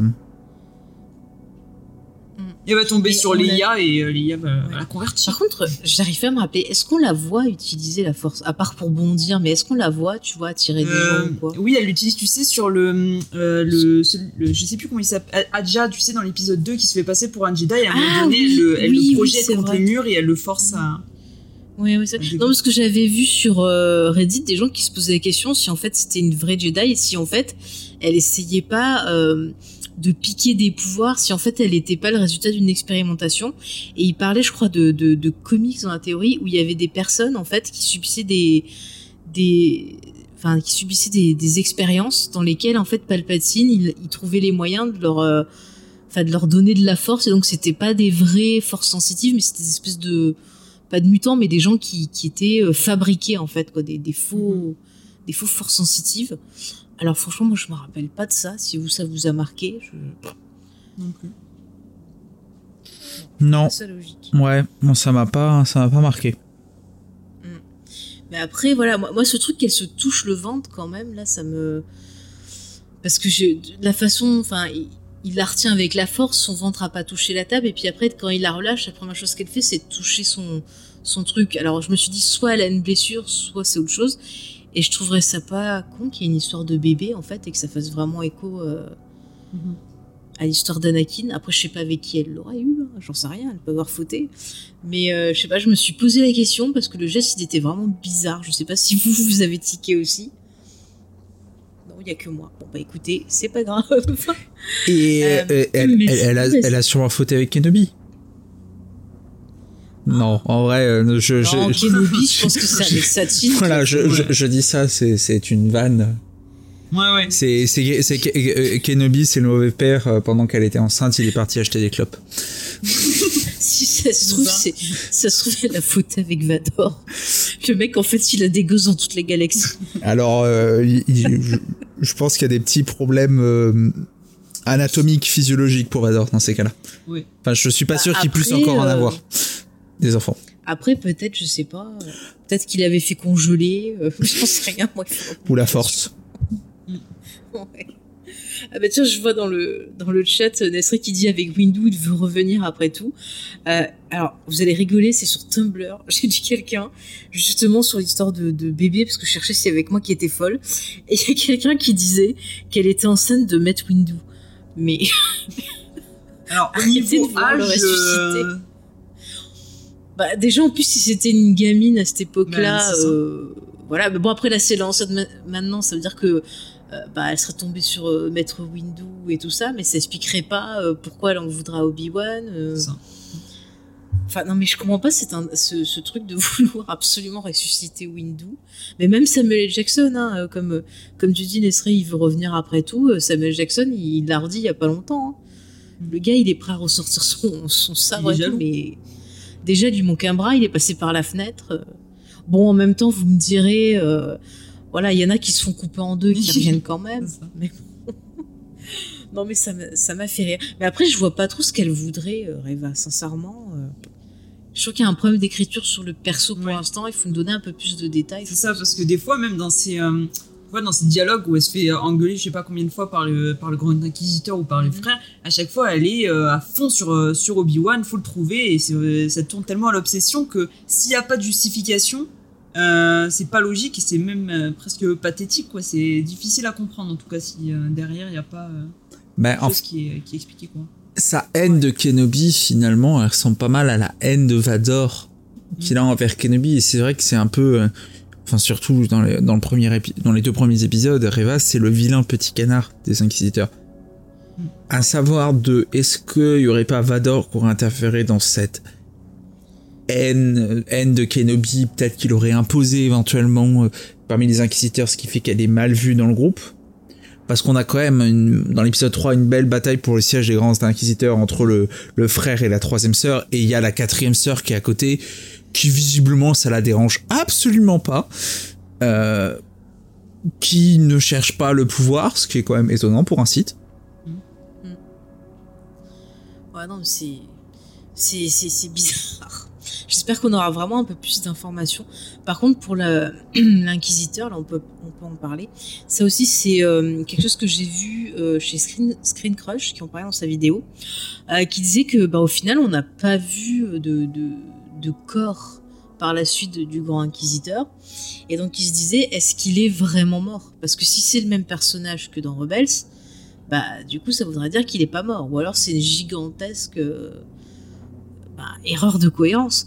Donc c'est vrai, je me suis interviewé, je me suis dit, mais est-ce qu'ils l'ont vraiment tué? Parce que euh, ils prennent un acteur, bon voilà, un peu connu. Euh, dans la promo, quand ils mettaient le paquet dessus, on avait vraiment l'impression que c'était lui euh, le, gros ennemi. Et puis au final, pour mourir comme ça au bout du deuxième épisode, c'est bizarre. Et moi, je, suis plutôt d'accord avec le fait que peut-être il pourrait être blessé ou vivant et qu'il est quelque part en train de se faire soigner. pour, pour ça, moi j'ai deux, deux idées. Euh, la première pour le fait qu'il se fasse soigner, on connaît malheureusement depuis Robert Rodriguez et Boba Fett le fait qu'on peut devenir des mi-cyborgs en se foutant des pièces euh, à l'intérieur du bide.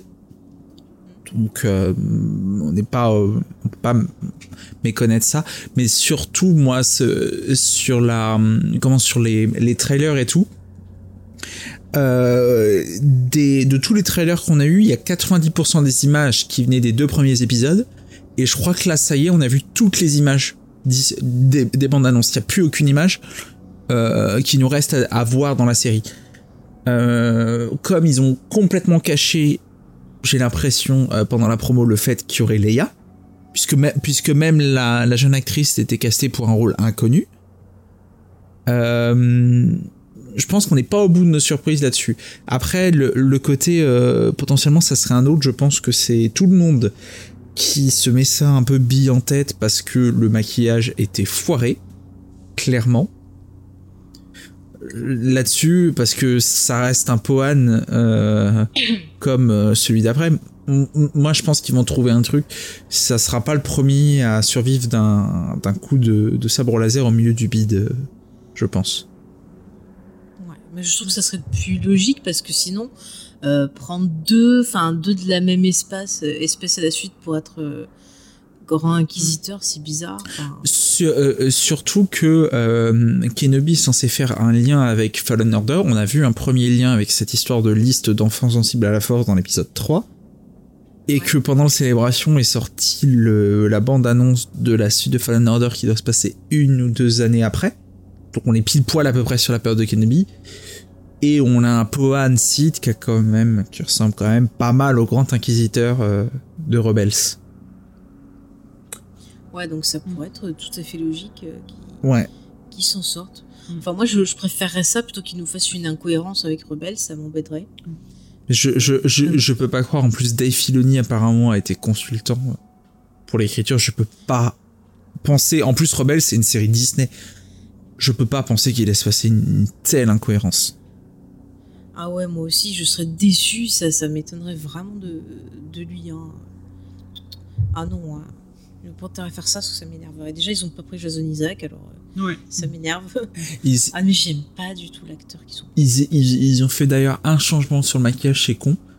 Euh, ça m'a, dans un premier temps plus, dans un deuxième temps déçu, c'est... Euh, je trouve qu'ils ont bien plus insisté sur les yeux jaunes et sur les marques autour des yeux par rapport aux bandes annonces. Donc tu dis cool, ils ont fait les modifs euh, pour le rendre plus proche euh, de Rebels, euh, ils les ont fait numériquement après. Mais du coup, pourquoi ils l'ont pas plus fait ressembler à un Pohan, quoi? Parce qu'il faut quand même se dire, la revanche des Sith est sortie il y a 17 ans et franchement, c'est 20 ans d'avance qu'à la revanche des Sith pour montrer les Pohan par rapport à, à la série Kenobi. En termes d'effets spéciaux. Non, non, mais c'est vrai. Non, non, mais c'est vrai, je suis, je suis d'accord avec toi. Euh, je me suis paumée dans mes notes. Euh, au niveau des théories, tiens Léna, est-ce que tu as une autre théorie à nous proposer? Non, mais je suis, ben, pour l'instant, en tout cas là-dessus, euh, je suis assez, assez d'accord avec vous. Et je pense que, je pense qu'on va pas mal voir aussi, ben, qu'on va plus développer encore les, prémices de la résistance. puisque à la fin de l'épisode, Tala parle d'emmener Obi-Wan sur la fameuse planète où elle avait parlé où était ex, où les Jedi étaient emmenés pour être cachés. Et donc, je pense qu'on va en voir un petit peu plus là-dessus et je trouve que ça peut être intéressant. Ouais, ouais, j'aimerais bien voir un peu plus cette création un peu de, de nos amis les, les rebelles parce qu'on les aime bien. Il y a Chucky dans le chat qui dit au final l'apprenti d'Obi-Wan c'est Leia. C'est vrai que quelque part ils vont, mais je pense qu'ils vont s'apprendre l'un l'un de l'autre, hein, je pense. Hein. Et James est revenu pour la fin de l'émission. Et oui, je suis revenu, j'ai reçu un message en me disant il faut que On tu est aux théories, voilà. Tu as raté la théorie bébé. J'ai raté la théorie. Oh, quel dommage. Tu le savais déjà, tu le savais je suis vraiment. Est-ce que tu as des théories, James à nous partager J'ai des théories. Euh, non, pas vraiment. pas vraiment de théories à vous partager. En vrai. Bah moi j'espère en tout cas, ma théorie c'est que c'est que j'espère qu'il n'y aura pas d'autres combats entre Obi-Wan ah et Vador ah. parce que ah, moi j'ai eu un retour de ah, peut-être que tu sais parce qu'on en a discuté avec Jules euh, hier soir. Euh, il était déçu comme beaucoup de monde, euh, j'ai l'impression. Euh. De cette confrontation directe avec. Euh, Après, moi je sens venir gros comme une maison que les 5 dernières minutes, je, mets au défi les gens d'enregistrer, de clipper ce que je vais dire et on verra ça dans, dans, dans un mois. Moi, je vois venir le combat entre Vador et, et Kenobi. Vador prend le dessus, mais Kenobi, par un tour de passe-passe, arrive à s'échapper. Il se dit, il faut vraiment que j'aille me planquer et tout part sur Tatooine, il dit potentiellement j'ai pu être récupéré, j'emménage dans une maison. Là-dessus, euh, oh là là, tac, je, je rejette vraiment tout mon truc, je mets dans un coffre chez moi au fond, faut vraiment pas qu'on me retrouve et je vis comme un ermite parce que c'est comme ça qu'il est vu par Luke dans l'épisode 4. Je suis vraiment comme un ermite, je sors plus du tout, fini le boulot. Il ferme le coffre en mettant son sabre et là il se retourne. Oh Qui-Gon Fin, clap de fin, fin de la saison je sens venir à des kilomètres que ça va à, un ou deux trucs près que ça va être ça la hein. mm, mm. Ah, il y a des chances. Moi, c'est sûr qu'il va arriver à la fin à passer au-dessus de son, trauma en disant bon ben voilà, il est comme ça. Euh, L'important c'est le futur, le futur c'est Luc. Et ouais, t'as raison, je le vois bien justement euh, faire ça aussi. vraiment à la fin, euh, qui arrive, c'est le truc logique et ça permettrait voilà d'arriver à, à la, fin de ce cheminement et de d'avoir le le Kenobi qui se prépare pour l'épisode 4 avec peut-être euh, attends je te laisse parler. Avec peut-être Qui-Gon justement qui lui donne des instructions en disant bon bah voilà tu vas faire ça tu vas faire ça. Euh, quand ça sera le moment tu lui expliqueras tu te rassis tu seras mis et puis voilà. Ouais. je sais pas si vous en avez parlé et, euh, en plus c'est un peu spoiler par rapport à en plus une série que moi j'ai même pas vue mais par rapport à Rebels. Hmm. mais est-ce que du coup l'espèce de Bon bah attention, spoiler Rebels, ça. Il y a Maul qui il y avoir un, nouveau combat. Mais euh, Dark Maul ne peut pas apparaître dans Obi-Wan Kenobi euh, parce que euh, il faisait une obsession pareil sur Kenobi dans Clone Wars, mais dans Rebels, on voit qu'il le cherche depuis super longtemps et qu'il sait pas où il est. Et attends, attends, attends, attends, attends, Mais Rebels, ça se passe cinq ans plus tard. C'est, c'est, c'est, ça serait une plus grande incohérence encore que laisser le Grand ah, mort pour moi, parce que vraiment. il y a... que quand il se voit, il le cherchait, il savait pas où il était, et quand il le retrouve, il va direct le voir pour lui dire et eh, oh euh, on a un combat à finir. Voilà je te donne la parole ça ah non mais de toute façon de voir Maul et limite presque ne simplement l'évoquer dans dans Kenobi ça explose tout l'arc de Maul dans Rebels. Tout. Euh, franchement s'il y a bien un perso qu'on doit pas voir dans Kenobi c'est Maul. Ou alors on le voit pour moi j'avoue c'est le fan qui parle J'espère vraiment qu'on va avoir un flashback de la, de la guerre des clones. Vraiment. Mais ça serait trop bien. Vraiment, ça c'est c'est pas une théorie, c'est un, un, un, espoir, un nouvel espoir euh, sur la deuxième partie de la série. De, de, de voir des flashbacks déjà juste pour le l'amour du fan de revoir Aiden sans le casque, sans les blessures là-dessus, juste avoir les voir avec les costumes de Clone Wars euh, voilà, pour, pour ceux qui me connaissent pas, vous avez fini par comprendre que j'étais un amoureux fou de Clone Wars et regardez Clone Wars, c'est ce que Star Wars a fait de mieux. Euh, et puis, euh, c'est plus un souhait, mais à la rigueur, dans un flashback Maul, potentiellement Satine, potentiellement plus, potentiellement pas, mais voilà, des personnages là-dessus. Mais sinon, il n'y a aucun, ça serait une hérésie de d'évoquer Maul simplement. Ouais, je suis d'accord. Par contre, moi, ce que ma théorie pour les pour les flashbacks, à tes souhaits, ça serait vraiment que ces flashbacks ils viennent hanter le perso, que vraiment là, tu mm. vois là après ce combat-là, il se sent encore plus mal. Obi-Wan et qu'il ait des espèces de, de visions bizarroïdes de d'Anakin ou que même ça soit pas des flashbacks, que ça soit Anakin fantôme qui le harcèle. Re à tes souhaits, j'aime ce micro. Tu te ah d'accord. Et, et, euh, tu vois, ça serait vachement plus intéressant que de refaire encore un combat entre les deux. Par contre, ce que je ferais, c'est juste sur la fin, euh, finalement, j'enverrai un signe.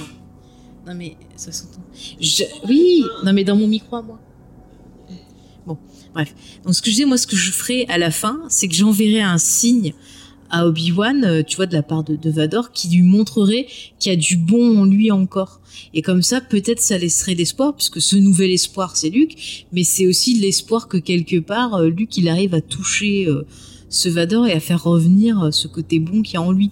Peut-être que, que Obi-Wan, quelque part, il se dit, bon, je laisse tomber, moi je peux rien faire, mais je sens qu'il y a quelque chose à faire et que ce sera peut-être via Luke que j'arriverai à toucher ce bon côté que je sens Et ça, et ça pourrait être. Pardon, et ça correspondrait un peu à ce qu'ils se disent avec Maul juste quand ils se croisent dans Rebels. Ouais. Et là, la boucle serait bouclée et on aurait comme ça Qui-Gon qui pourrait aussi apparaître. Mais de, toute façon, Qui-Gon est censé enseigner. Peut-être qu'en plus, le fait que Qui-Gon apparaisse, ça peut encore plus euh, confirmer le côté ermite. Parce que c'est vraiment comme ça qu'il est présenté dans un nouvel espoir. Et je trouve pas que c'est anodin. Euh, plus et ça peut justifier un peu tout ce qui va suivre sur la trilogie originale. Et, et pour en revenir sur les flashbacks, je suis très surpris. On a une scène, je crois que c'est dans l'épisode 1, où il est allongé là dans sa. Oui, c'est dans l'épisode 1 parce que ça se passe sur Tatooine, où il est allongé dans sa grotte et il voit des flashbacks. Je suis très surpris qu'on n'ait pas d'image de la guerre des clones. Ils ont tellement misé sur leur promo. Oui, euh, Ewan McGregor et Aidan Christensen ont bien pensé tout Clone Wars avant la série ils ont fait leur calendrier juste avant en disant regardez bien tel arc, tel arc, tel arc et, tout le monde a fait non mais attendez c'est les arcs avec Satine. J'ai du mal à comprendre que euh, je reste sur ma fin là-dessus merde enfin. mais oui, c'est vrai qu'ils avaient parlé de ça, t'as raison de soulever ce point. Est-ce qu'ils est qu pas le, le, côté. Euh... Bah, euh, enfin animation euh, de Star Wars euh. Ah, pas sûr, parce que celui qui justement les utilise, c'est c'est Dave Lui, il utilise tout. Il est sur il utilise... Non, mais oui, mais il utilise tout. Et quand il est sur une série. Sur Mandalorian, ça avait été utilisé. il y avait beaucoup de choses de Wars. Hein. Alors qu'ils auraient pu.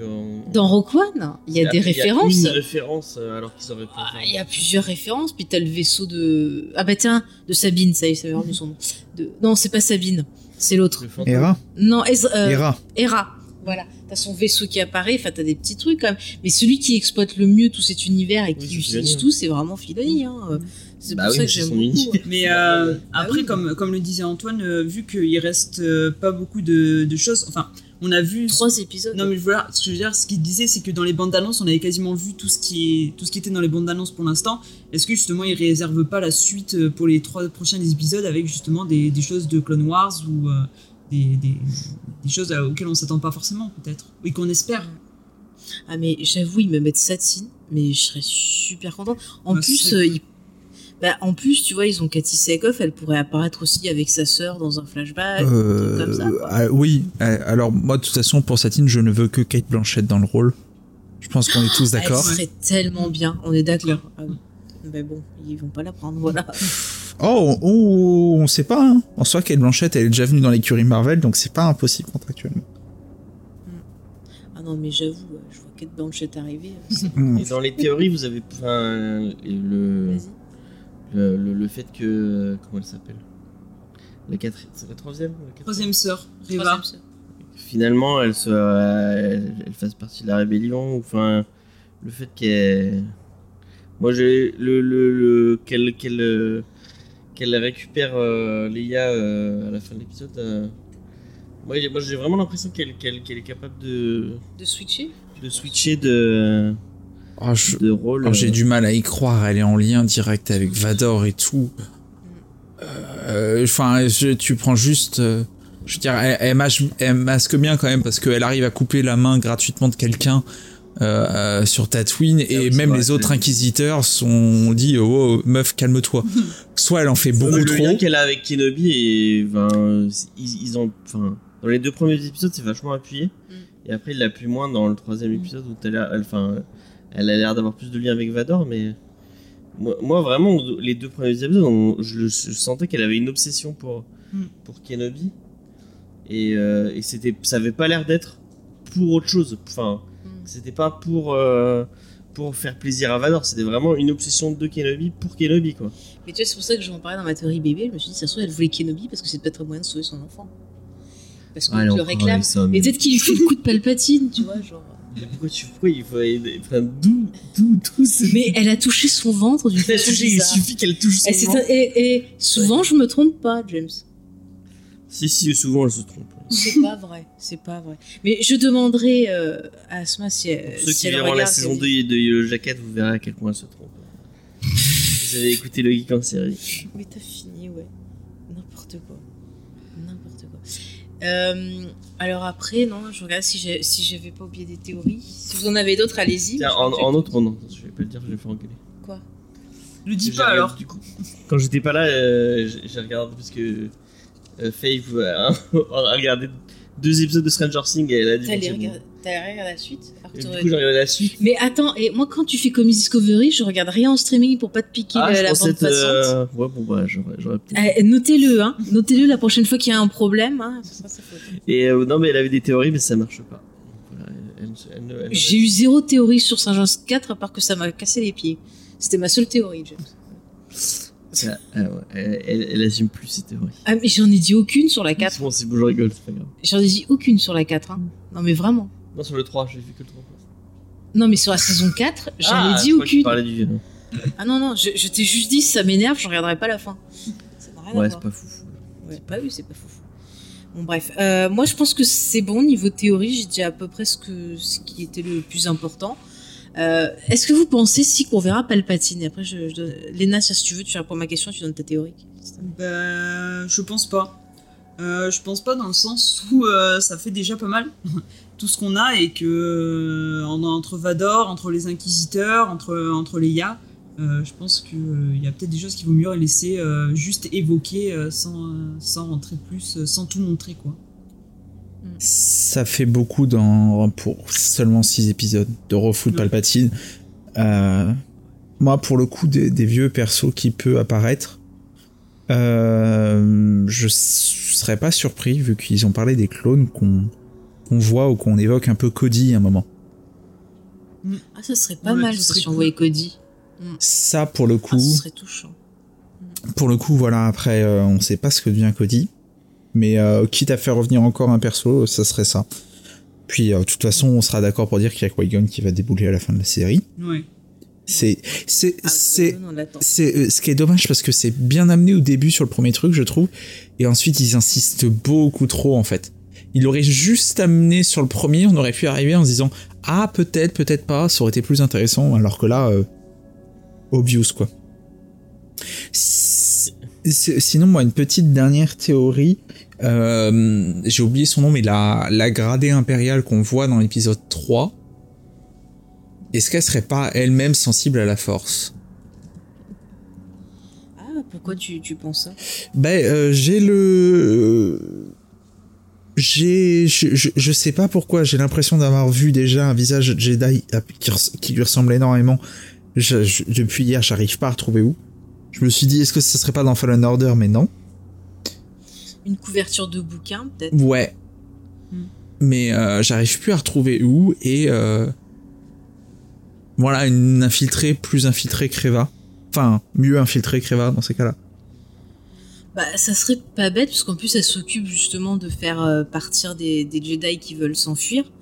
Donc pourquoi pas? Et puis dans les, les théories que j'ai vues autour de, autour de ça, bah, c'était encore Screen Crush qui en parlait. Euh, qui disait qu'en fait, euh, il faisait un rapport avec la Haute République, avec les fameuses routes euh, cachées qu'empruntent les, pirates.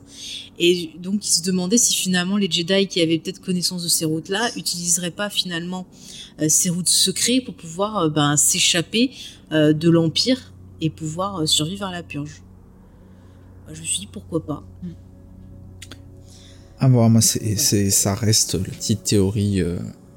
Et je pense que le côté planète avec des Jedi, on, on l'aura pas.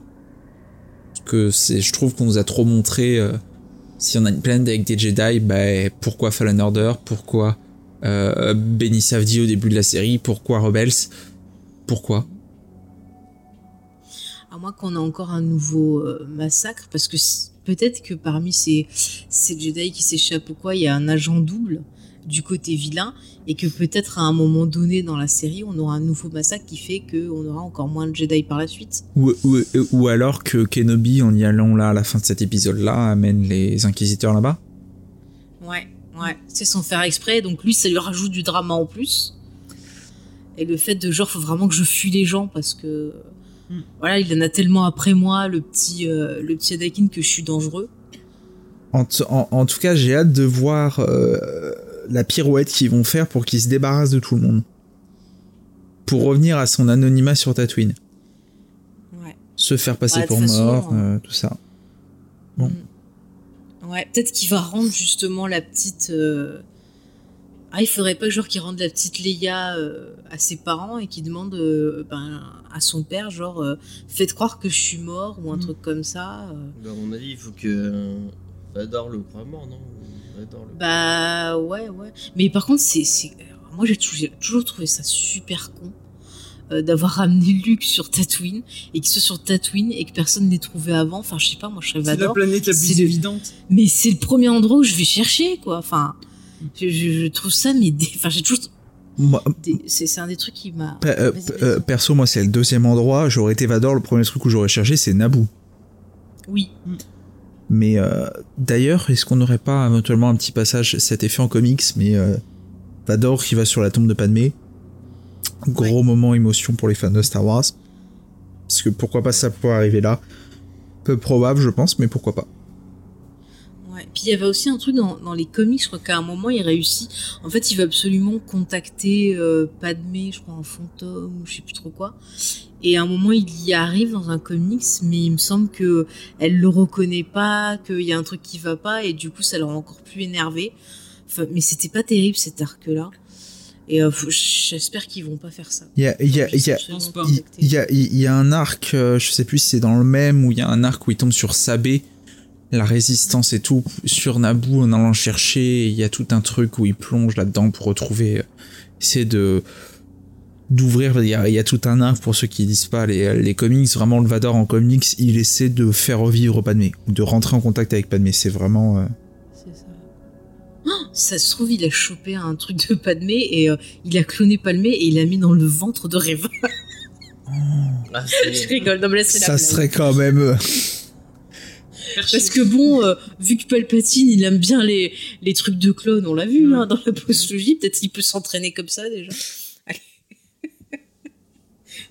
franchement, ils font ça, mais je crois que je rigole comme pas possible. Hein. Ça serait vraiment le truc le plus con du. Et vous croyez qu'on verra, on verra pas le patine dans, dans bah, on l'a dit il y a deux minutes avant. Bah, j'étais pas là. Si, t'étais là quand T'étais là, t'étais là, t'étais là.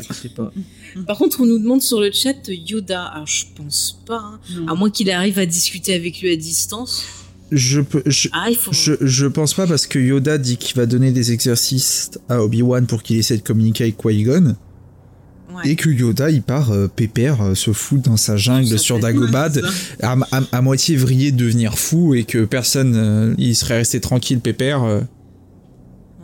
À moins qu'il fasse une conférence en utilisant Obi-Wan, en utilisant, pas Obi-Wan, en utilisant Qui-Gon, genre, eh vas-y, va dire à Yoda que j'ai fait ça et bah, tout, ça va bien. Après, c'est pas impossible, mais pour moi, le truc de communication, on a un très bel arc de Clone Wars qui est très souvent sous-estimé, qui est un de mes arcs préférés. C'est le dernier arc de la saison 6 où Yoda va voyager dans la force, va tout découvrir grâce à Qui-Gon. Pour moi, ça, ils l'ont déjà fait, Filoni a déjà exploité l'idée.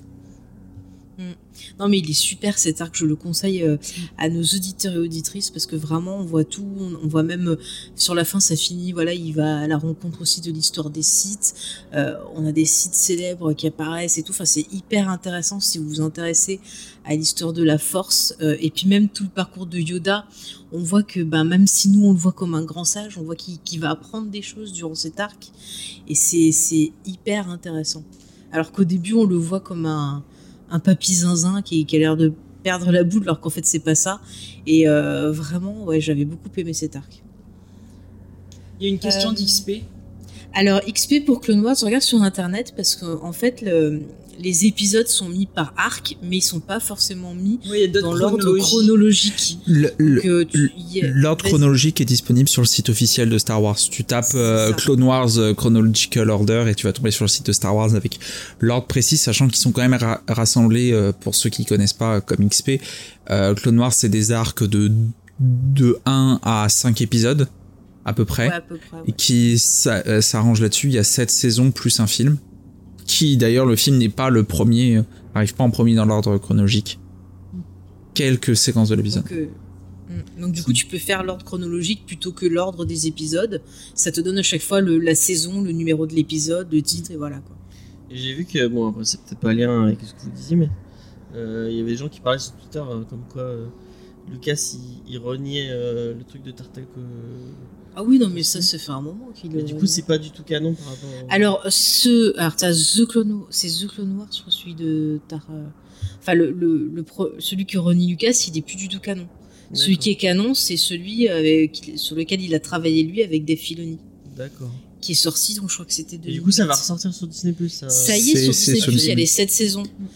Parce que apparemment, il y avait des gens qui le, qui le réclamaient en Blu-ray. Ben, en fait, en Blu-ray, euh, t'avais euh, jusqu'à la, jusqu'à la saison 5 qui est sortie en France. La 6, tu pouvais la trouver euh, ben, dans des éditions importées. Attends, attends.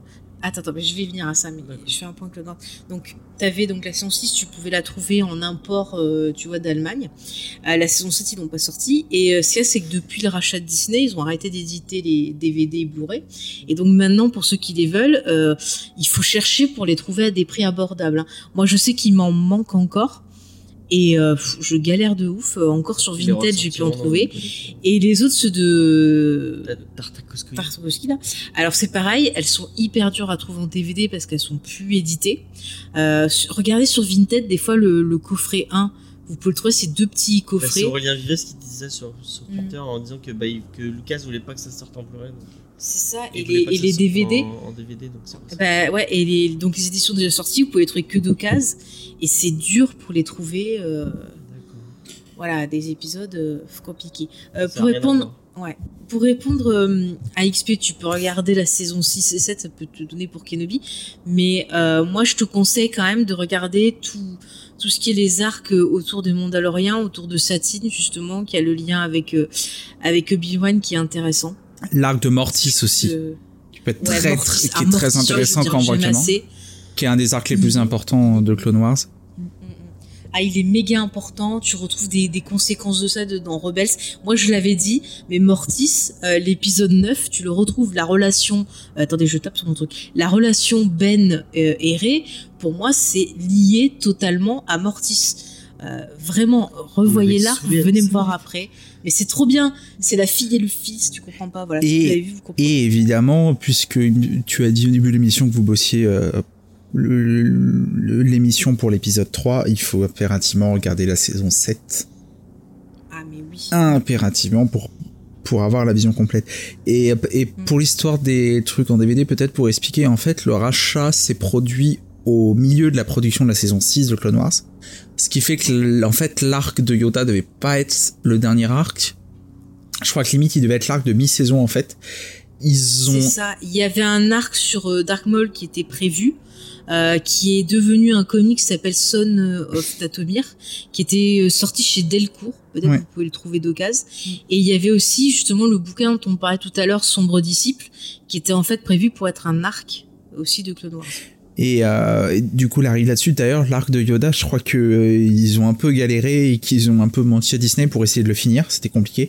Il y a, vous pouvez trouver sur internet, il y a le, travail préliminaire sur les autres épisodes. Il y avait même des débuts d'animation pour les autres arcs qui sont disponibles. Euh, ce qui explique pourquoi ils n'ont pas édité tout de suite. Et la saison 7 a été faite des années plus tard. Donc, soyez pas choqués sur les différences d'animation. Parce qu'il y a, je crois, il y a hum, quasiment. Ça a commencé en 2008, Clone Wars? Et la saison et la saison 7 a dû sortir il y a un ou deux ans. Donc il y a beaucoup de différences et qui a été faite ensuite pour être produite sur Disney+. Si je dis pas de bêtises. Oui, oui, c'est ça. Bah, c'est arrivé au moment où ils ont fait Disney+.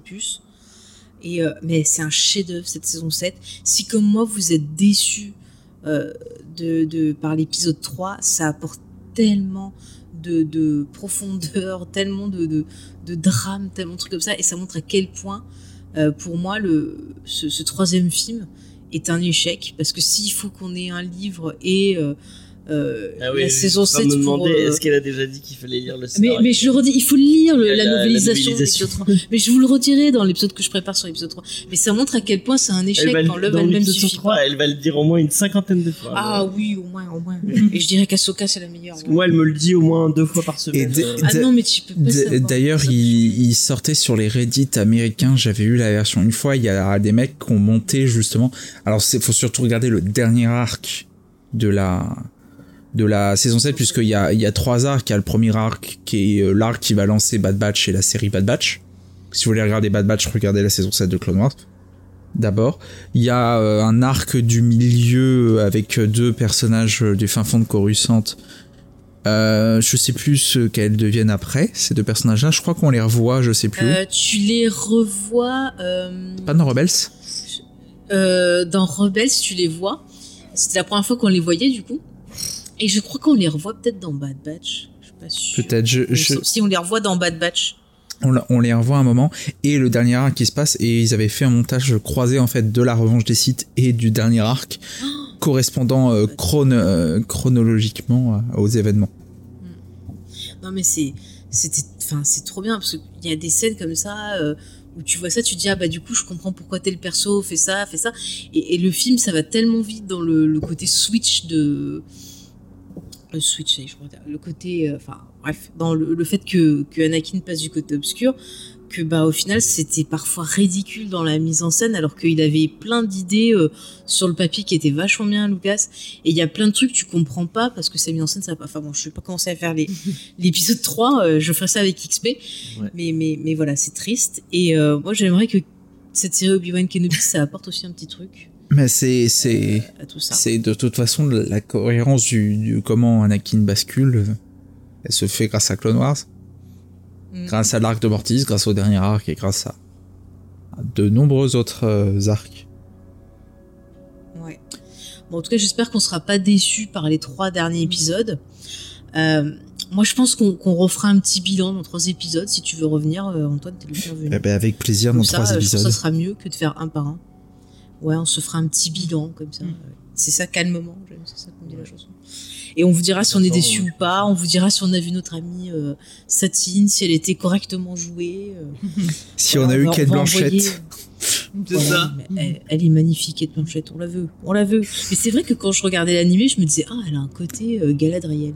Ah mais de- Moi, je reviens juste pour entendre le, le, le ton dépité d'Antoine euh, s'il n'y a pas Kogan Jin. Parce qu'il t'a l'air tellement sûr de, de toi. Mais non, mais c'est Euh, c'est c'est alors vraiment ça. vraiment vu ce qu'ils font depuis trois épisodes, s'ils mettent pas Qui-Gon, faut qu'ils retournent à l'école et parce qu'ils savent pas écrire un scénar. hein. Enfin, je je je, je, je veux dire, c'est tellement obvious dans l'écriture. Ils sont incapables de tenir 20 minutes de la série sans nous dire euh, montrer Obi-Wan qui cherche à rentrer en communication avec Qui-Gon. C'est tout est cohérent puisque dès l'épisode 3 on nous tease qu'il va rentrer en dès l'épisode 3 euh, dès la revanche des sites on nous tease qu'il va rentrer en contact avec Qui-Gon. Alors, il y a XP sur le chat qui dit c'est la Jackie d'Antoine, euh, Qui-Gon, pour euh, référence aux Ah, épisodes de Geek en série. Mais moi, j'y crois aussi. Franchement, c'est pour ça que je regarde. C'est pour Obi-Wan et voir le fantôme de Qui-Gon, les voir réunis. Eh, mais on en avait parlé avec XP. Moi, j'ai un amour. Qui-Gon, il avait tout compris. Mais moi, je te dis, si Qui-Gon, il, est- il avait pas eu un petit accident, trois fois rien, de, de sabre laser, eh ben, l'univers aurait été différent. Le petit Anakin, il aurait peut-être pas mal tourné, encore une fois. Il aurait eu une bonne éducation, peut-être. Parce que lui aussi, il avait compris que les Jedi, c'était pas tout à fait ça. Et comme par hasard, on l'a éliminé. Moi, je dis complot. vivement qu'on fasse un, un geek en série euh, pour parler du concept de Jedi gris et de Qui-Gon. Ah, mais haha, on se retrouvera peut-être la prochaine saison.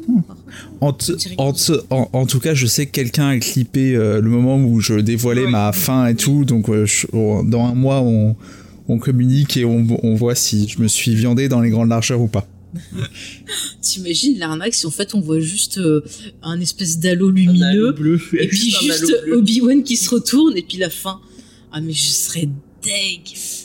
Vous m'entendrez. il, y aura du, il, y aura du seum dans ce il, il, joue trop sur la nostalgie, je pense, juste pour montrer ouais. Lalo, mais on aura tous le seum.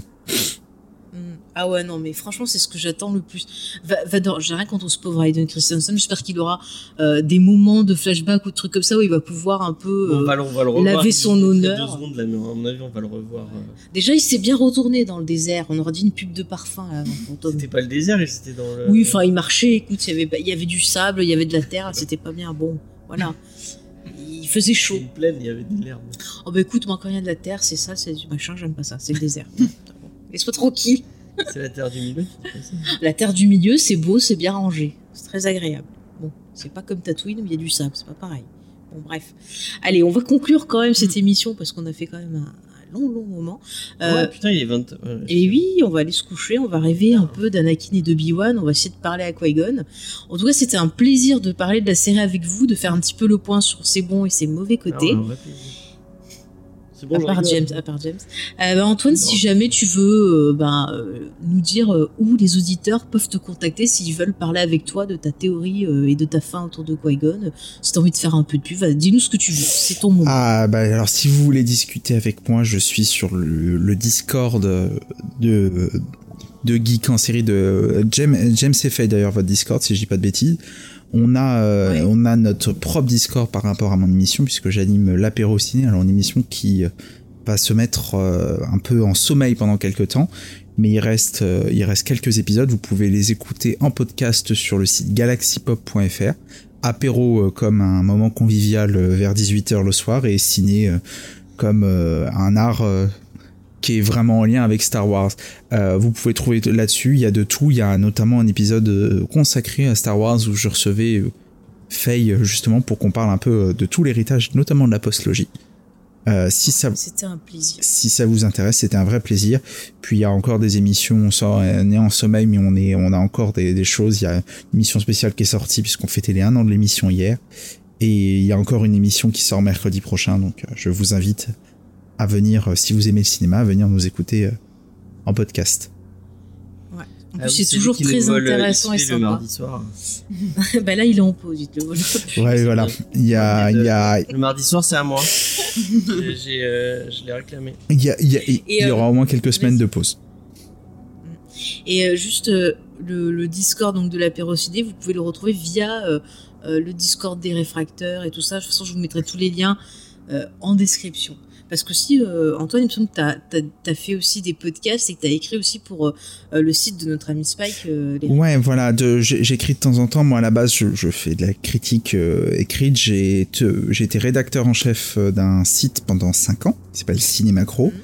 J'ai écrit un livre que vous pouvez retrouver dans vos librairies qui s'appelle Réflexion cinématographique, un sobre portrait du cinéma, écrit donc par Antoine Cassé. C'est c'est moi et euh, je fais des piges de temps en temps euh, de manière exceptionnelle sur euh, sur les réfracteurs quand il y a euh, des trucs intéressants euh, à dire.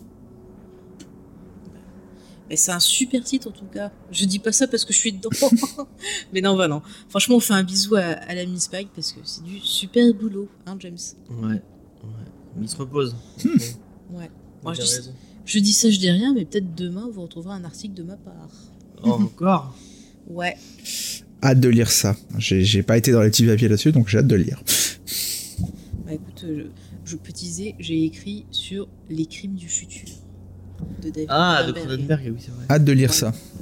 Ouais, moi aussi. Bah, écoute, euh, j'espère que ça, vous intéressera et n'hésitez pas à partager euh, votre avis euh, dessus, ainsi que sur Obi-Wan. Si vous avez des théories, vous qui nous écoutez, bah, vous pouvez nous les partager, bah, pareil, via notre Discord, via les réseaux sociaux, vous tapez jamesfay.fr. Et puis bah voilà, on est là, on vous écoute, on participe, on parle de, de ce bel univers dans le respect.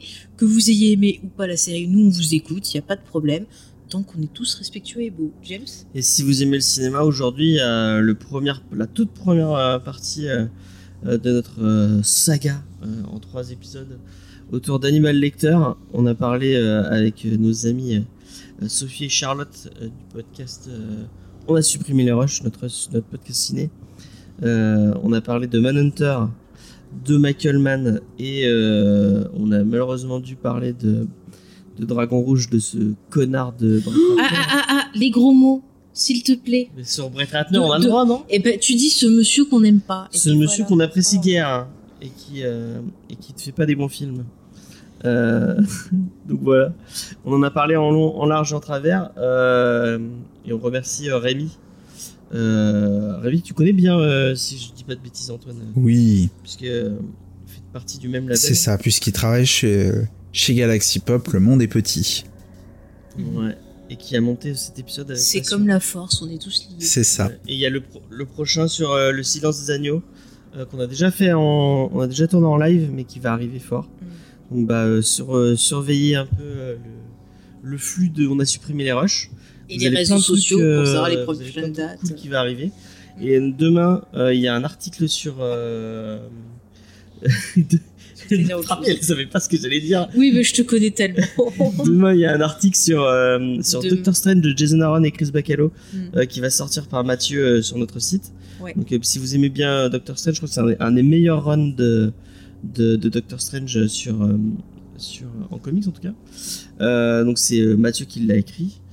Et, et normalement, parce que c'est fini, il y a l'épisode sur Far Sector, euh, donc euh, Discovery, Discovery euh, de cette semaine qui va sortir euh, normalement demain dans l'après-midi.